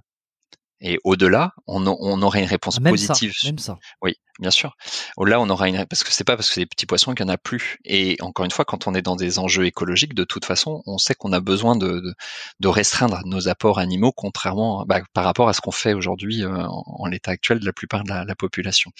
Euh, on a euh, donc des, on va mettre de côté effectivement le, le saumon, le thon. Donc c'est-à-dire que il y a aussi toutes les conditions de pêche, hein, qui, au-delà de l'élevage pour le thon notamment, qui sont catastrophiques. Donc, euh, il y a des choix éthiques au-delà de simplement des, choix nutritionnels. Donc, le fait de se dire, je prends une ou deux fois par semaine des petits poissons gras, déjà va assurer une partie, du statut en oméga 3 à longue chaîne. On va euh, manger des œufs de la filière bleu blanc cœur, on va donner des graines de lin euh, à nos à nos poules, on va consommer peut-être un peu plus d'algues, on va prendre des produits végétaux qui contiennent davantage d'oméga 3 végétaux, donc les huiles de colza, les noix, les graines de chia, même si au final l'apport est, peu significatif, mais je pense surtout à l'huile de colza, aux, noix euh, globalement. Euh, on va faire un bilan pour vérifier en fait si on a une bonne métabolisation de ces acides gras végétaux oméga 3 en oméga 3 à longue chaîne, ce qui va nous dire bah oui, on a besoin d'avoir plus ou moins de poissons ou une plus ou moins grande quantité. On va faire un profil en acide gras au niveau érythrocytaire, on va doser les cofacteurs des enzymes qui nous permettent de synthétiser ces oméga 3 à longue chaîne pour voir en fait au final entre notre part de synthèse et la part d'apport euh, directement via les via les poissons, bah, comment on, s'organise dans, dans tout ça et euh, on va je dirais euh, sur euh, sur ces histoires de compléments alimentaires, euh, surtout être vigilant à la qualité des, des acides gras parce que on a ce qu'on appelle une peroxydation lipidique, c'est-à-dire une oxydation des oméga 3 qui peut être très importante. Et on a quelques publications notamment sur les taux de ce qu'on appelle de LDL oxydé, une augmentation du risque athérogène, du risque cardiovasculaire chez des personnes qui se sont supplémentées en oméga 3 à longue chaîne oxydée, euh, par rapport à des personnes périmées euh, donc. euh, bah, même pas périmées parce qu'en fait on a aujourd'hui en France on n'a pas de réglementation on a des guides de bonne pratique sur ce qu'on appelle l'indice de peroxyde. On parle aussi des fois d'indice totox donc comme toto avec un x à, la fin. Et mmh souvent les, un, bon industriel entre guillemets va faire déjà ce dosage ce que ne font pas tous les, les industriels par chaque lot va vérifier qu'il est inférieur à 5 et idéalement on va vérifier au début de la production, mais va le vérifier en fin justement de, durée de vie euh, théorique du, produit, ce que font très peu. Et les quelques industriels qui le font, en général, le font en sortie d'usine. Et sauf que ton oméga 3, il peut être resté pendant très longtemps euh, dans les rayons de la pharmacie, du magasin bio, dans euh, les, étagères voilà, des usines, etc., des exploitations et euh, quand tu es chez toi, et eh ben si tu le gardes pendant des mois au placard, dans le placard, c'est pas du tout la même chose que si tu le gardes au frigo. Mais surtout, euh, moi ce que je recommande aujourd'hui, c'est de le garder au congélateur, parce qu'en fait c'est le seul moyen de limiter la peroxydation. Et là c'est une vraie patate chaude, c'est-à-dire que ce, ce, stress oxydatif euh, lipidique des acides gras euh, va très vite. Et non seulement il va très vite mais c'est les plus néfastes pour les, les membranes euh, cellulaires les phospholipides et notamment les, les, membranes des mitochondries qui sont extrêmement sensibles à ce niveau-là. Donc moi c'est ma position. Alors tu, tu, crois que tu te, te complimentes bien tu, tu te dis c'est bien j'améliore je, ma santé et en fait tu prends des trucs qui sont peroxydé et en fait t'es en train de te flinguer encore plus quoi. Voilà. Alors flinguer, c'est c'est un voilà, je, je encore, le... mais en tout cas tu vas. Je suis là, je suis là, je suis là pour les mots euh, les mots puissants, les mots qui dégagent des émotions euh, et je laisse mes experts utiliser un langage un peu moins fleuri.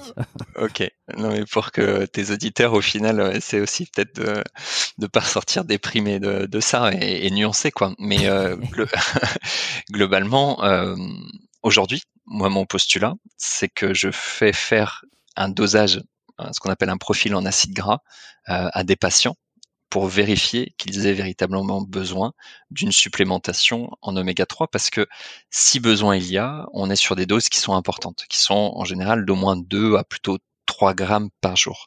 Donc en fait, si ton produit est peu qualitatif, là effectivement, on peut avoir des, effets délétères compte tenu des, dosages et de la durée, parce qu'il faut au moins 3 mois de supplémentation pour espérer avoir un effet significatif sur le changement de composition membranaire.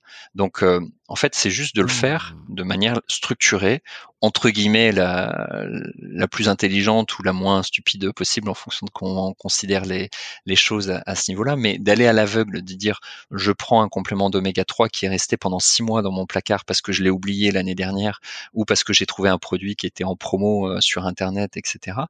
Bah oui, là pour le coup, on s'expose à des, des effets collatéraux qui me paraissent pas cohérents, quoi. Et indépendamment même de, de l'impact écologique, aujourd'hui tu as des compléments d'oméga 3 qui sont euh, issus de poissons qu'on a pêchés en Bretagne, qui va faire le tour du monde, qui vont être désodorisés, qui vont être euh, mis en pilule euh, voilà, dans, dans, certains pays asiatiques ou autres, et qui reviennent en France pour être vendus dans des piluliers dans une pharmacie en Bretagne.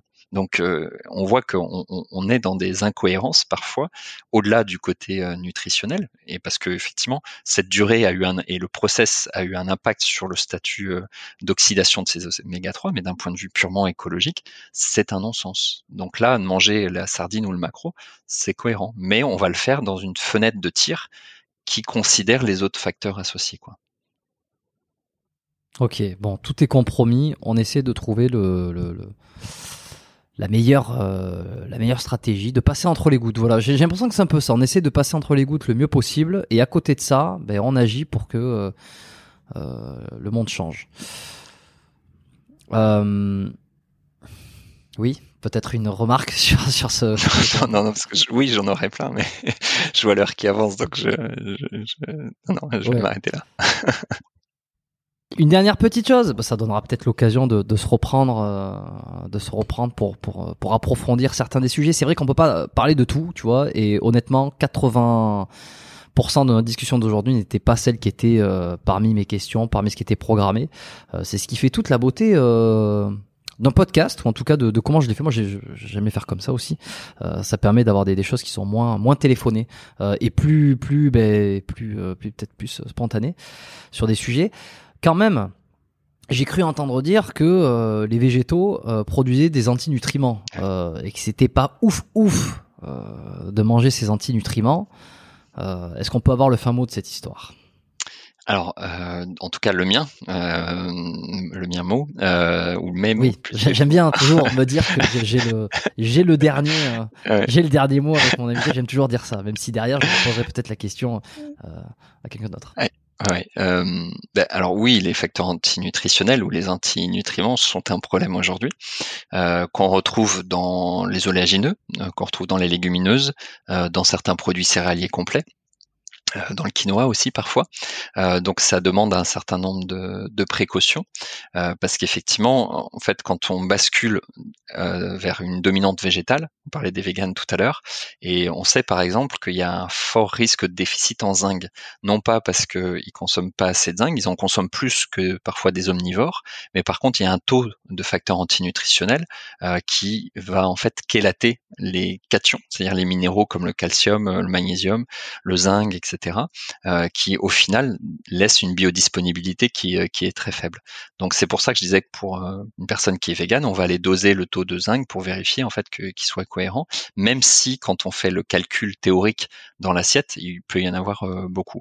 C'est des composés qui peuvent agir au-delà de la chélation des, minéraux sur l'intégrité de la muqueuse intestinale, notamment les lectines ou autres, et on sait que ça c'est un véritable problème parce que encore une fois, on a une multiplicité de facteurs euh, d'atteinte en fait des, des entérocytes, pas des, des zones de jonction qui normalement maintiennent l'imperméabilité, en tout cas une perméabilité très sélective au niveau de la muqueuse intestinale, euh, les additifs, euh, le, simple fait de pas mastiquer suffisamment, le fait de consommer trop de protéines. Bon bref, il y a plein de facteurs qui l'activité physique.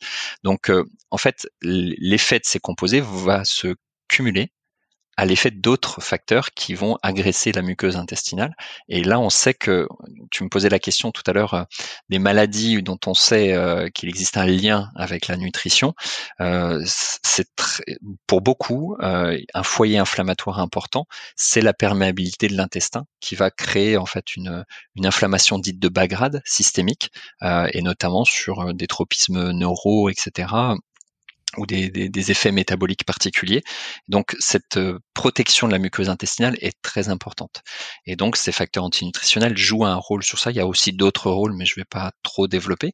Et on a quatre facteurs de prévention aujourd'hui. C'est le trempage des légumineuses, c'est la germination, mmh. la fermentation. Euh, donc par exemple un pain au levain, à fermentation longue, donc un pur levain par rapport à un pain à la levure, et c'est la cuisson suffisante. Donc quitte à, à faire démarrer dans de l'eau froide et à jeter l'eau à mi-cuisson pour en, repartir sur une autre, une autre eau, etc. Donc euh, si on fait, si on prend ces précautions, les quatre on va pas toutes les utiliser en fonction des, des aliments qu'on considère, mais en tout cas, euh, pour la plupart, on peut faire, au moins faire appel à deux. Par exemple, tu as un trempage des légumineuses et tu les cuis suffisamment. Euh, pour le pain, tu vas effectivement avoir une germination. Euh, alors après la cuisson en général, euh, on, la, on la standardise quand même, mais globalement, on peut détruire une bonne partie des facteurs antinutritionnels. Et quand on est dans un modèle omnivore flexitarien, en fait, globalement, ça peut ne pas poser de problème. Chez effectivement des personnes qui consomment mmh. beaucoup de végétaux, c'est un critère à considérer et je me répète, mais à, à, globaliser par rapport notamment aux autres facteurs d'agression de la muqueuse intestinale et aux autres facteurs qui pourraient expliquer une baisse de disponibilité de, des minéraux parce que c'est quand même les, les, principaux éléments à, à, considérer. Et donc euh, ça peut amener à... Qu'est-ce qui... Oui. Pardon. Non, non, vas-y, vas-y, vas-y. Non, pardon, je, je pensais que tu avais fini, euh, vraiment. Euh, oui, oui, oui, oui c'est bon, j'ai fini, ouais, c'est bon. Bon, désolé, j'étais un peu coupé la chic. Euh, en fait, qu'est-ce qui, qu'est-ce qui indique qu'il faut faire ces, ces choses-là pour diminuer le, les mauvais côtés, les, les, côtés négatifs des antinutriments. Qu'est-ce qui est censé nous faire prendre ces décisions? Est-ce que c'est un, c'est un mal-être? C'est une digestion qui est, qui est pas terrible? Et donc, donc on doit le faire.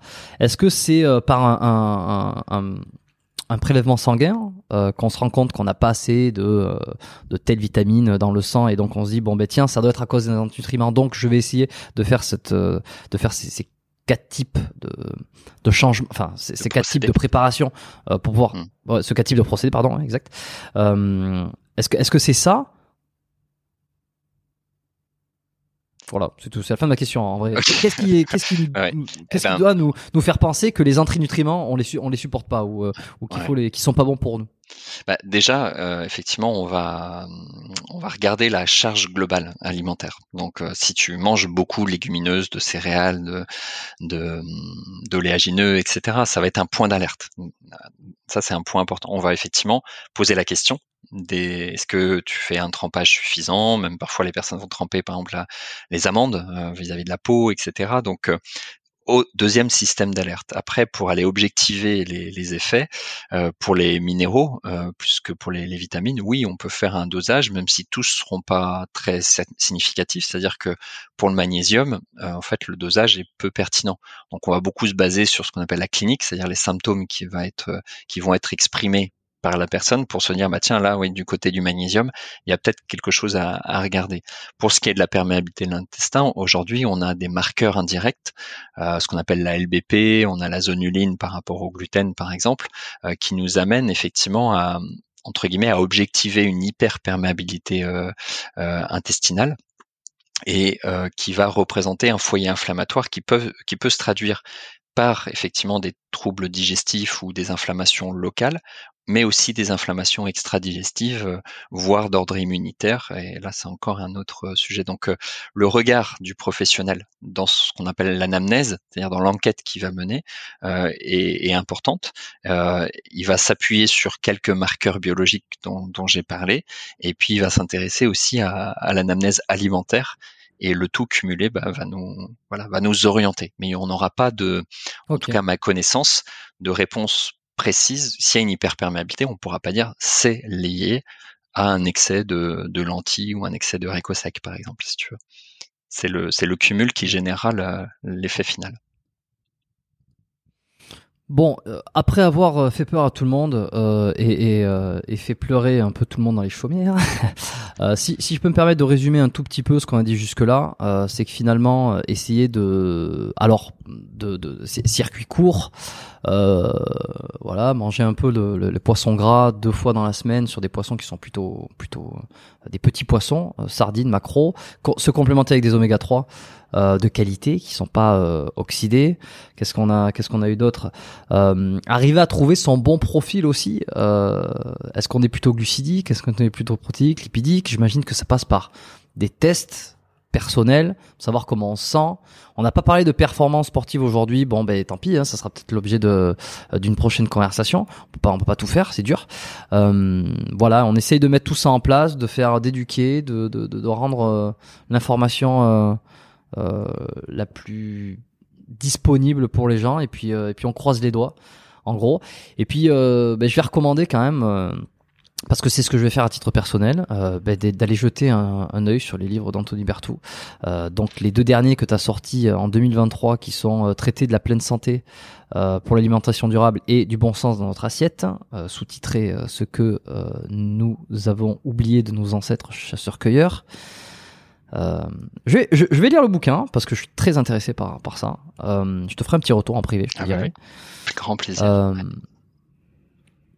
voilà, on, a fait un tour de ce qu'un tour pourrait être. On comprend après ces deux heures pourquoi passer 30 ans dans la nutrition, c'est possible et que c'est peut-être pas encore suffisant pour tout comprendre, surtout avec les, les, enjeux qui vont se jouer de plus en plus.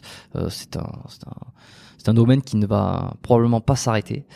Euh, je vais, je vais te poser mes petites dernières questions de fin.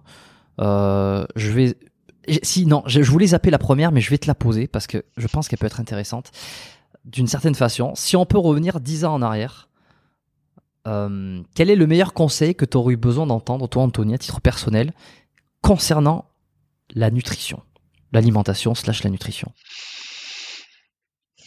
ben, En fait, je vais te répondre. Le conseil que j'ai pas forcément entendu, mais euh, le constat que j'ai que j'ai fait euh, en lisant la littérature scientifique sur les enjeux écologiques donc la part euh, de l'alimentation dans ces enjeux-là.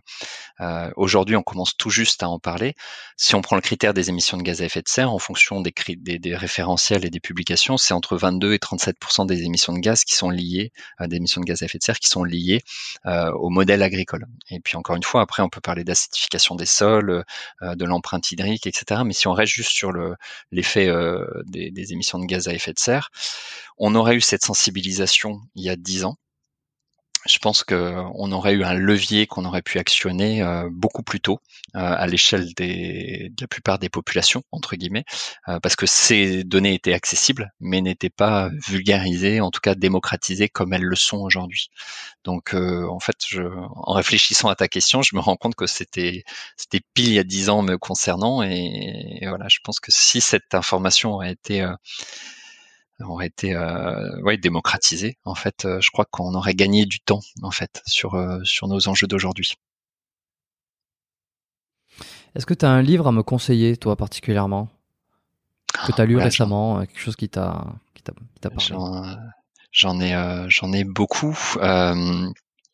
dans le domaine de la nutrition ou, ou hors, hors nutrition pas nécessairement, pas nécessairement. Euh, ce que tu veux, ce qui te, ce qui te vient spontanément. Un ou deux, hein, ou même trois. Hein, ouais, ouais, ouais, euh, bah, en fait, je vais peut-être sortir un peu du cadre par rapport à tout ce qu'on se disait, c'est-à-dire qu'on a beaucoup parlé d'évolutionnisme. Alors, il y a plein de bouquins hein, sur euh, sur ça, sur euh, le rythme circadien. On n'en a pas parlé aussi, d'ailleurs, sur le livre Pourquoi dort-on, etc. il y a, y a pas mal de oui, très très intéressants sur sur ça et très accessibles. Mais euh, en fait, je pense à ta question de tout à l'heure sur le la, la, performance en fait et l'activité physique, bah, le, côté euh, sport en tant que tel. Et euh, il y a un ouvrage pour, qui a été euh, édité par la clinique du coureur en fait, qui, qui a repris un ensemble d'experts autour de la course à pied. et qui s'appelle, alors je sais plus, c'est la santé par la course à pied. En tout cas, c'est le livre de la clinique du coureur. Et, et voilà, pour peut-être compléter des sujets qu'on n'a pas abordés ici, spontanément, c'est un, un, livre que je recommanderais. et puis après, on, ça pourrait être dans d'autres sphères, mais voilà, le, celui qui me vient à l'esprit spontanément, là, c'est celui-là. La clinique du coureur, la santé par la course à pied. Bah écoute, c'est exactement ça. Voilà, c'est ça. Blaise Dubois. Oui. Que, voilà, que je t'invite très fortement aussi à, à, solliciter pour ton podcast. ouais, c'est vraiment quelqu'un d'extraordinaire euh, également. Fondateur de la clinique du coureur. Très bien. Bon, bon, je, vais aller regarder ça euh, d'un petit peu plus près.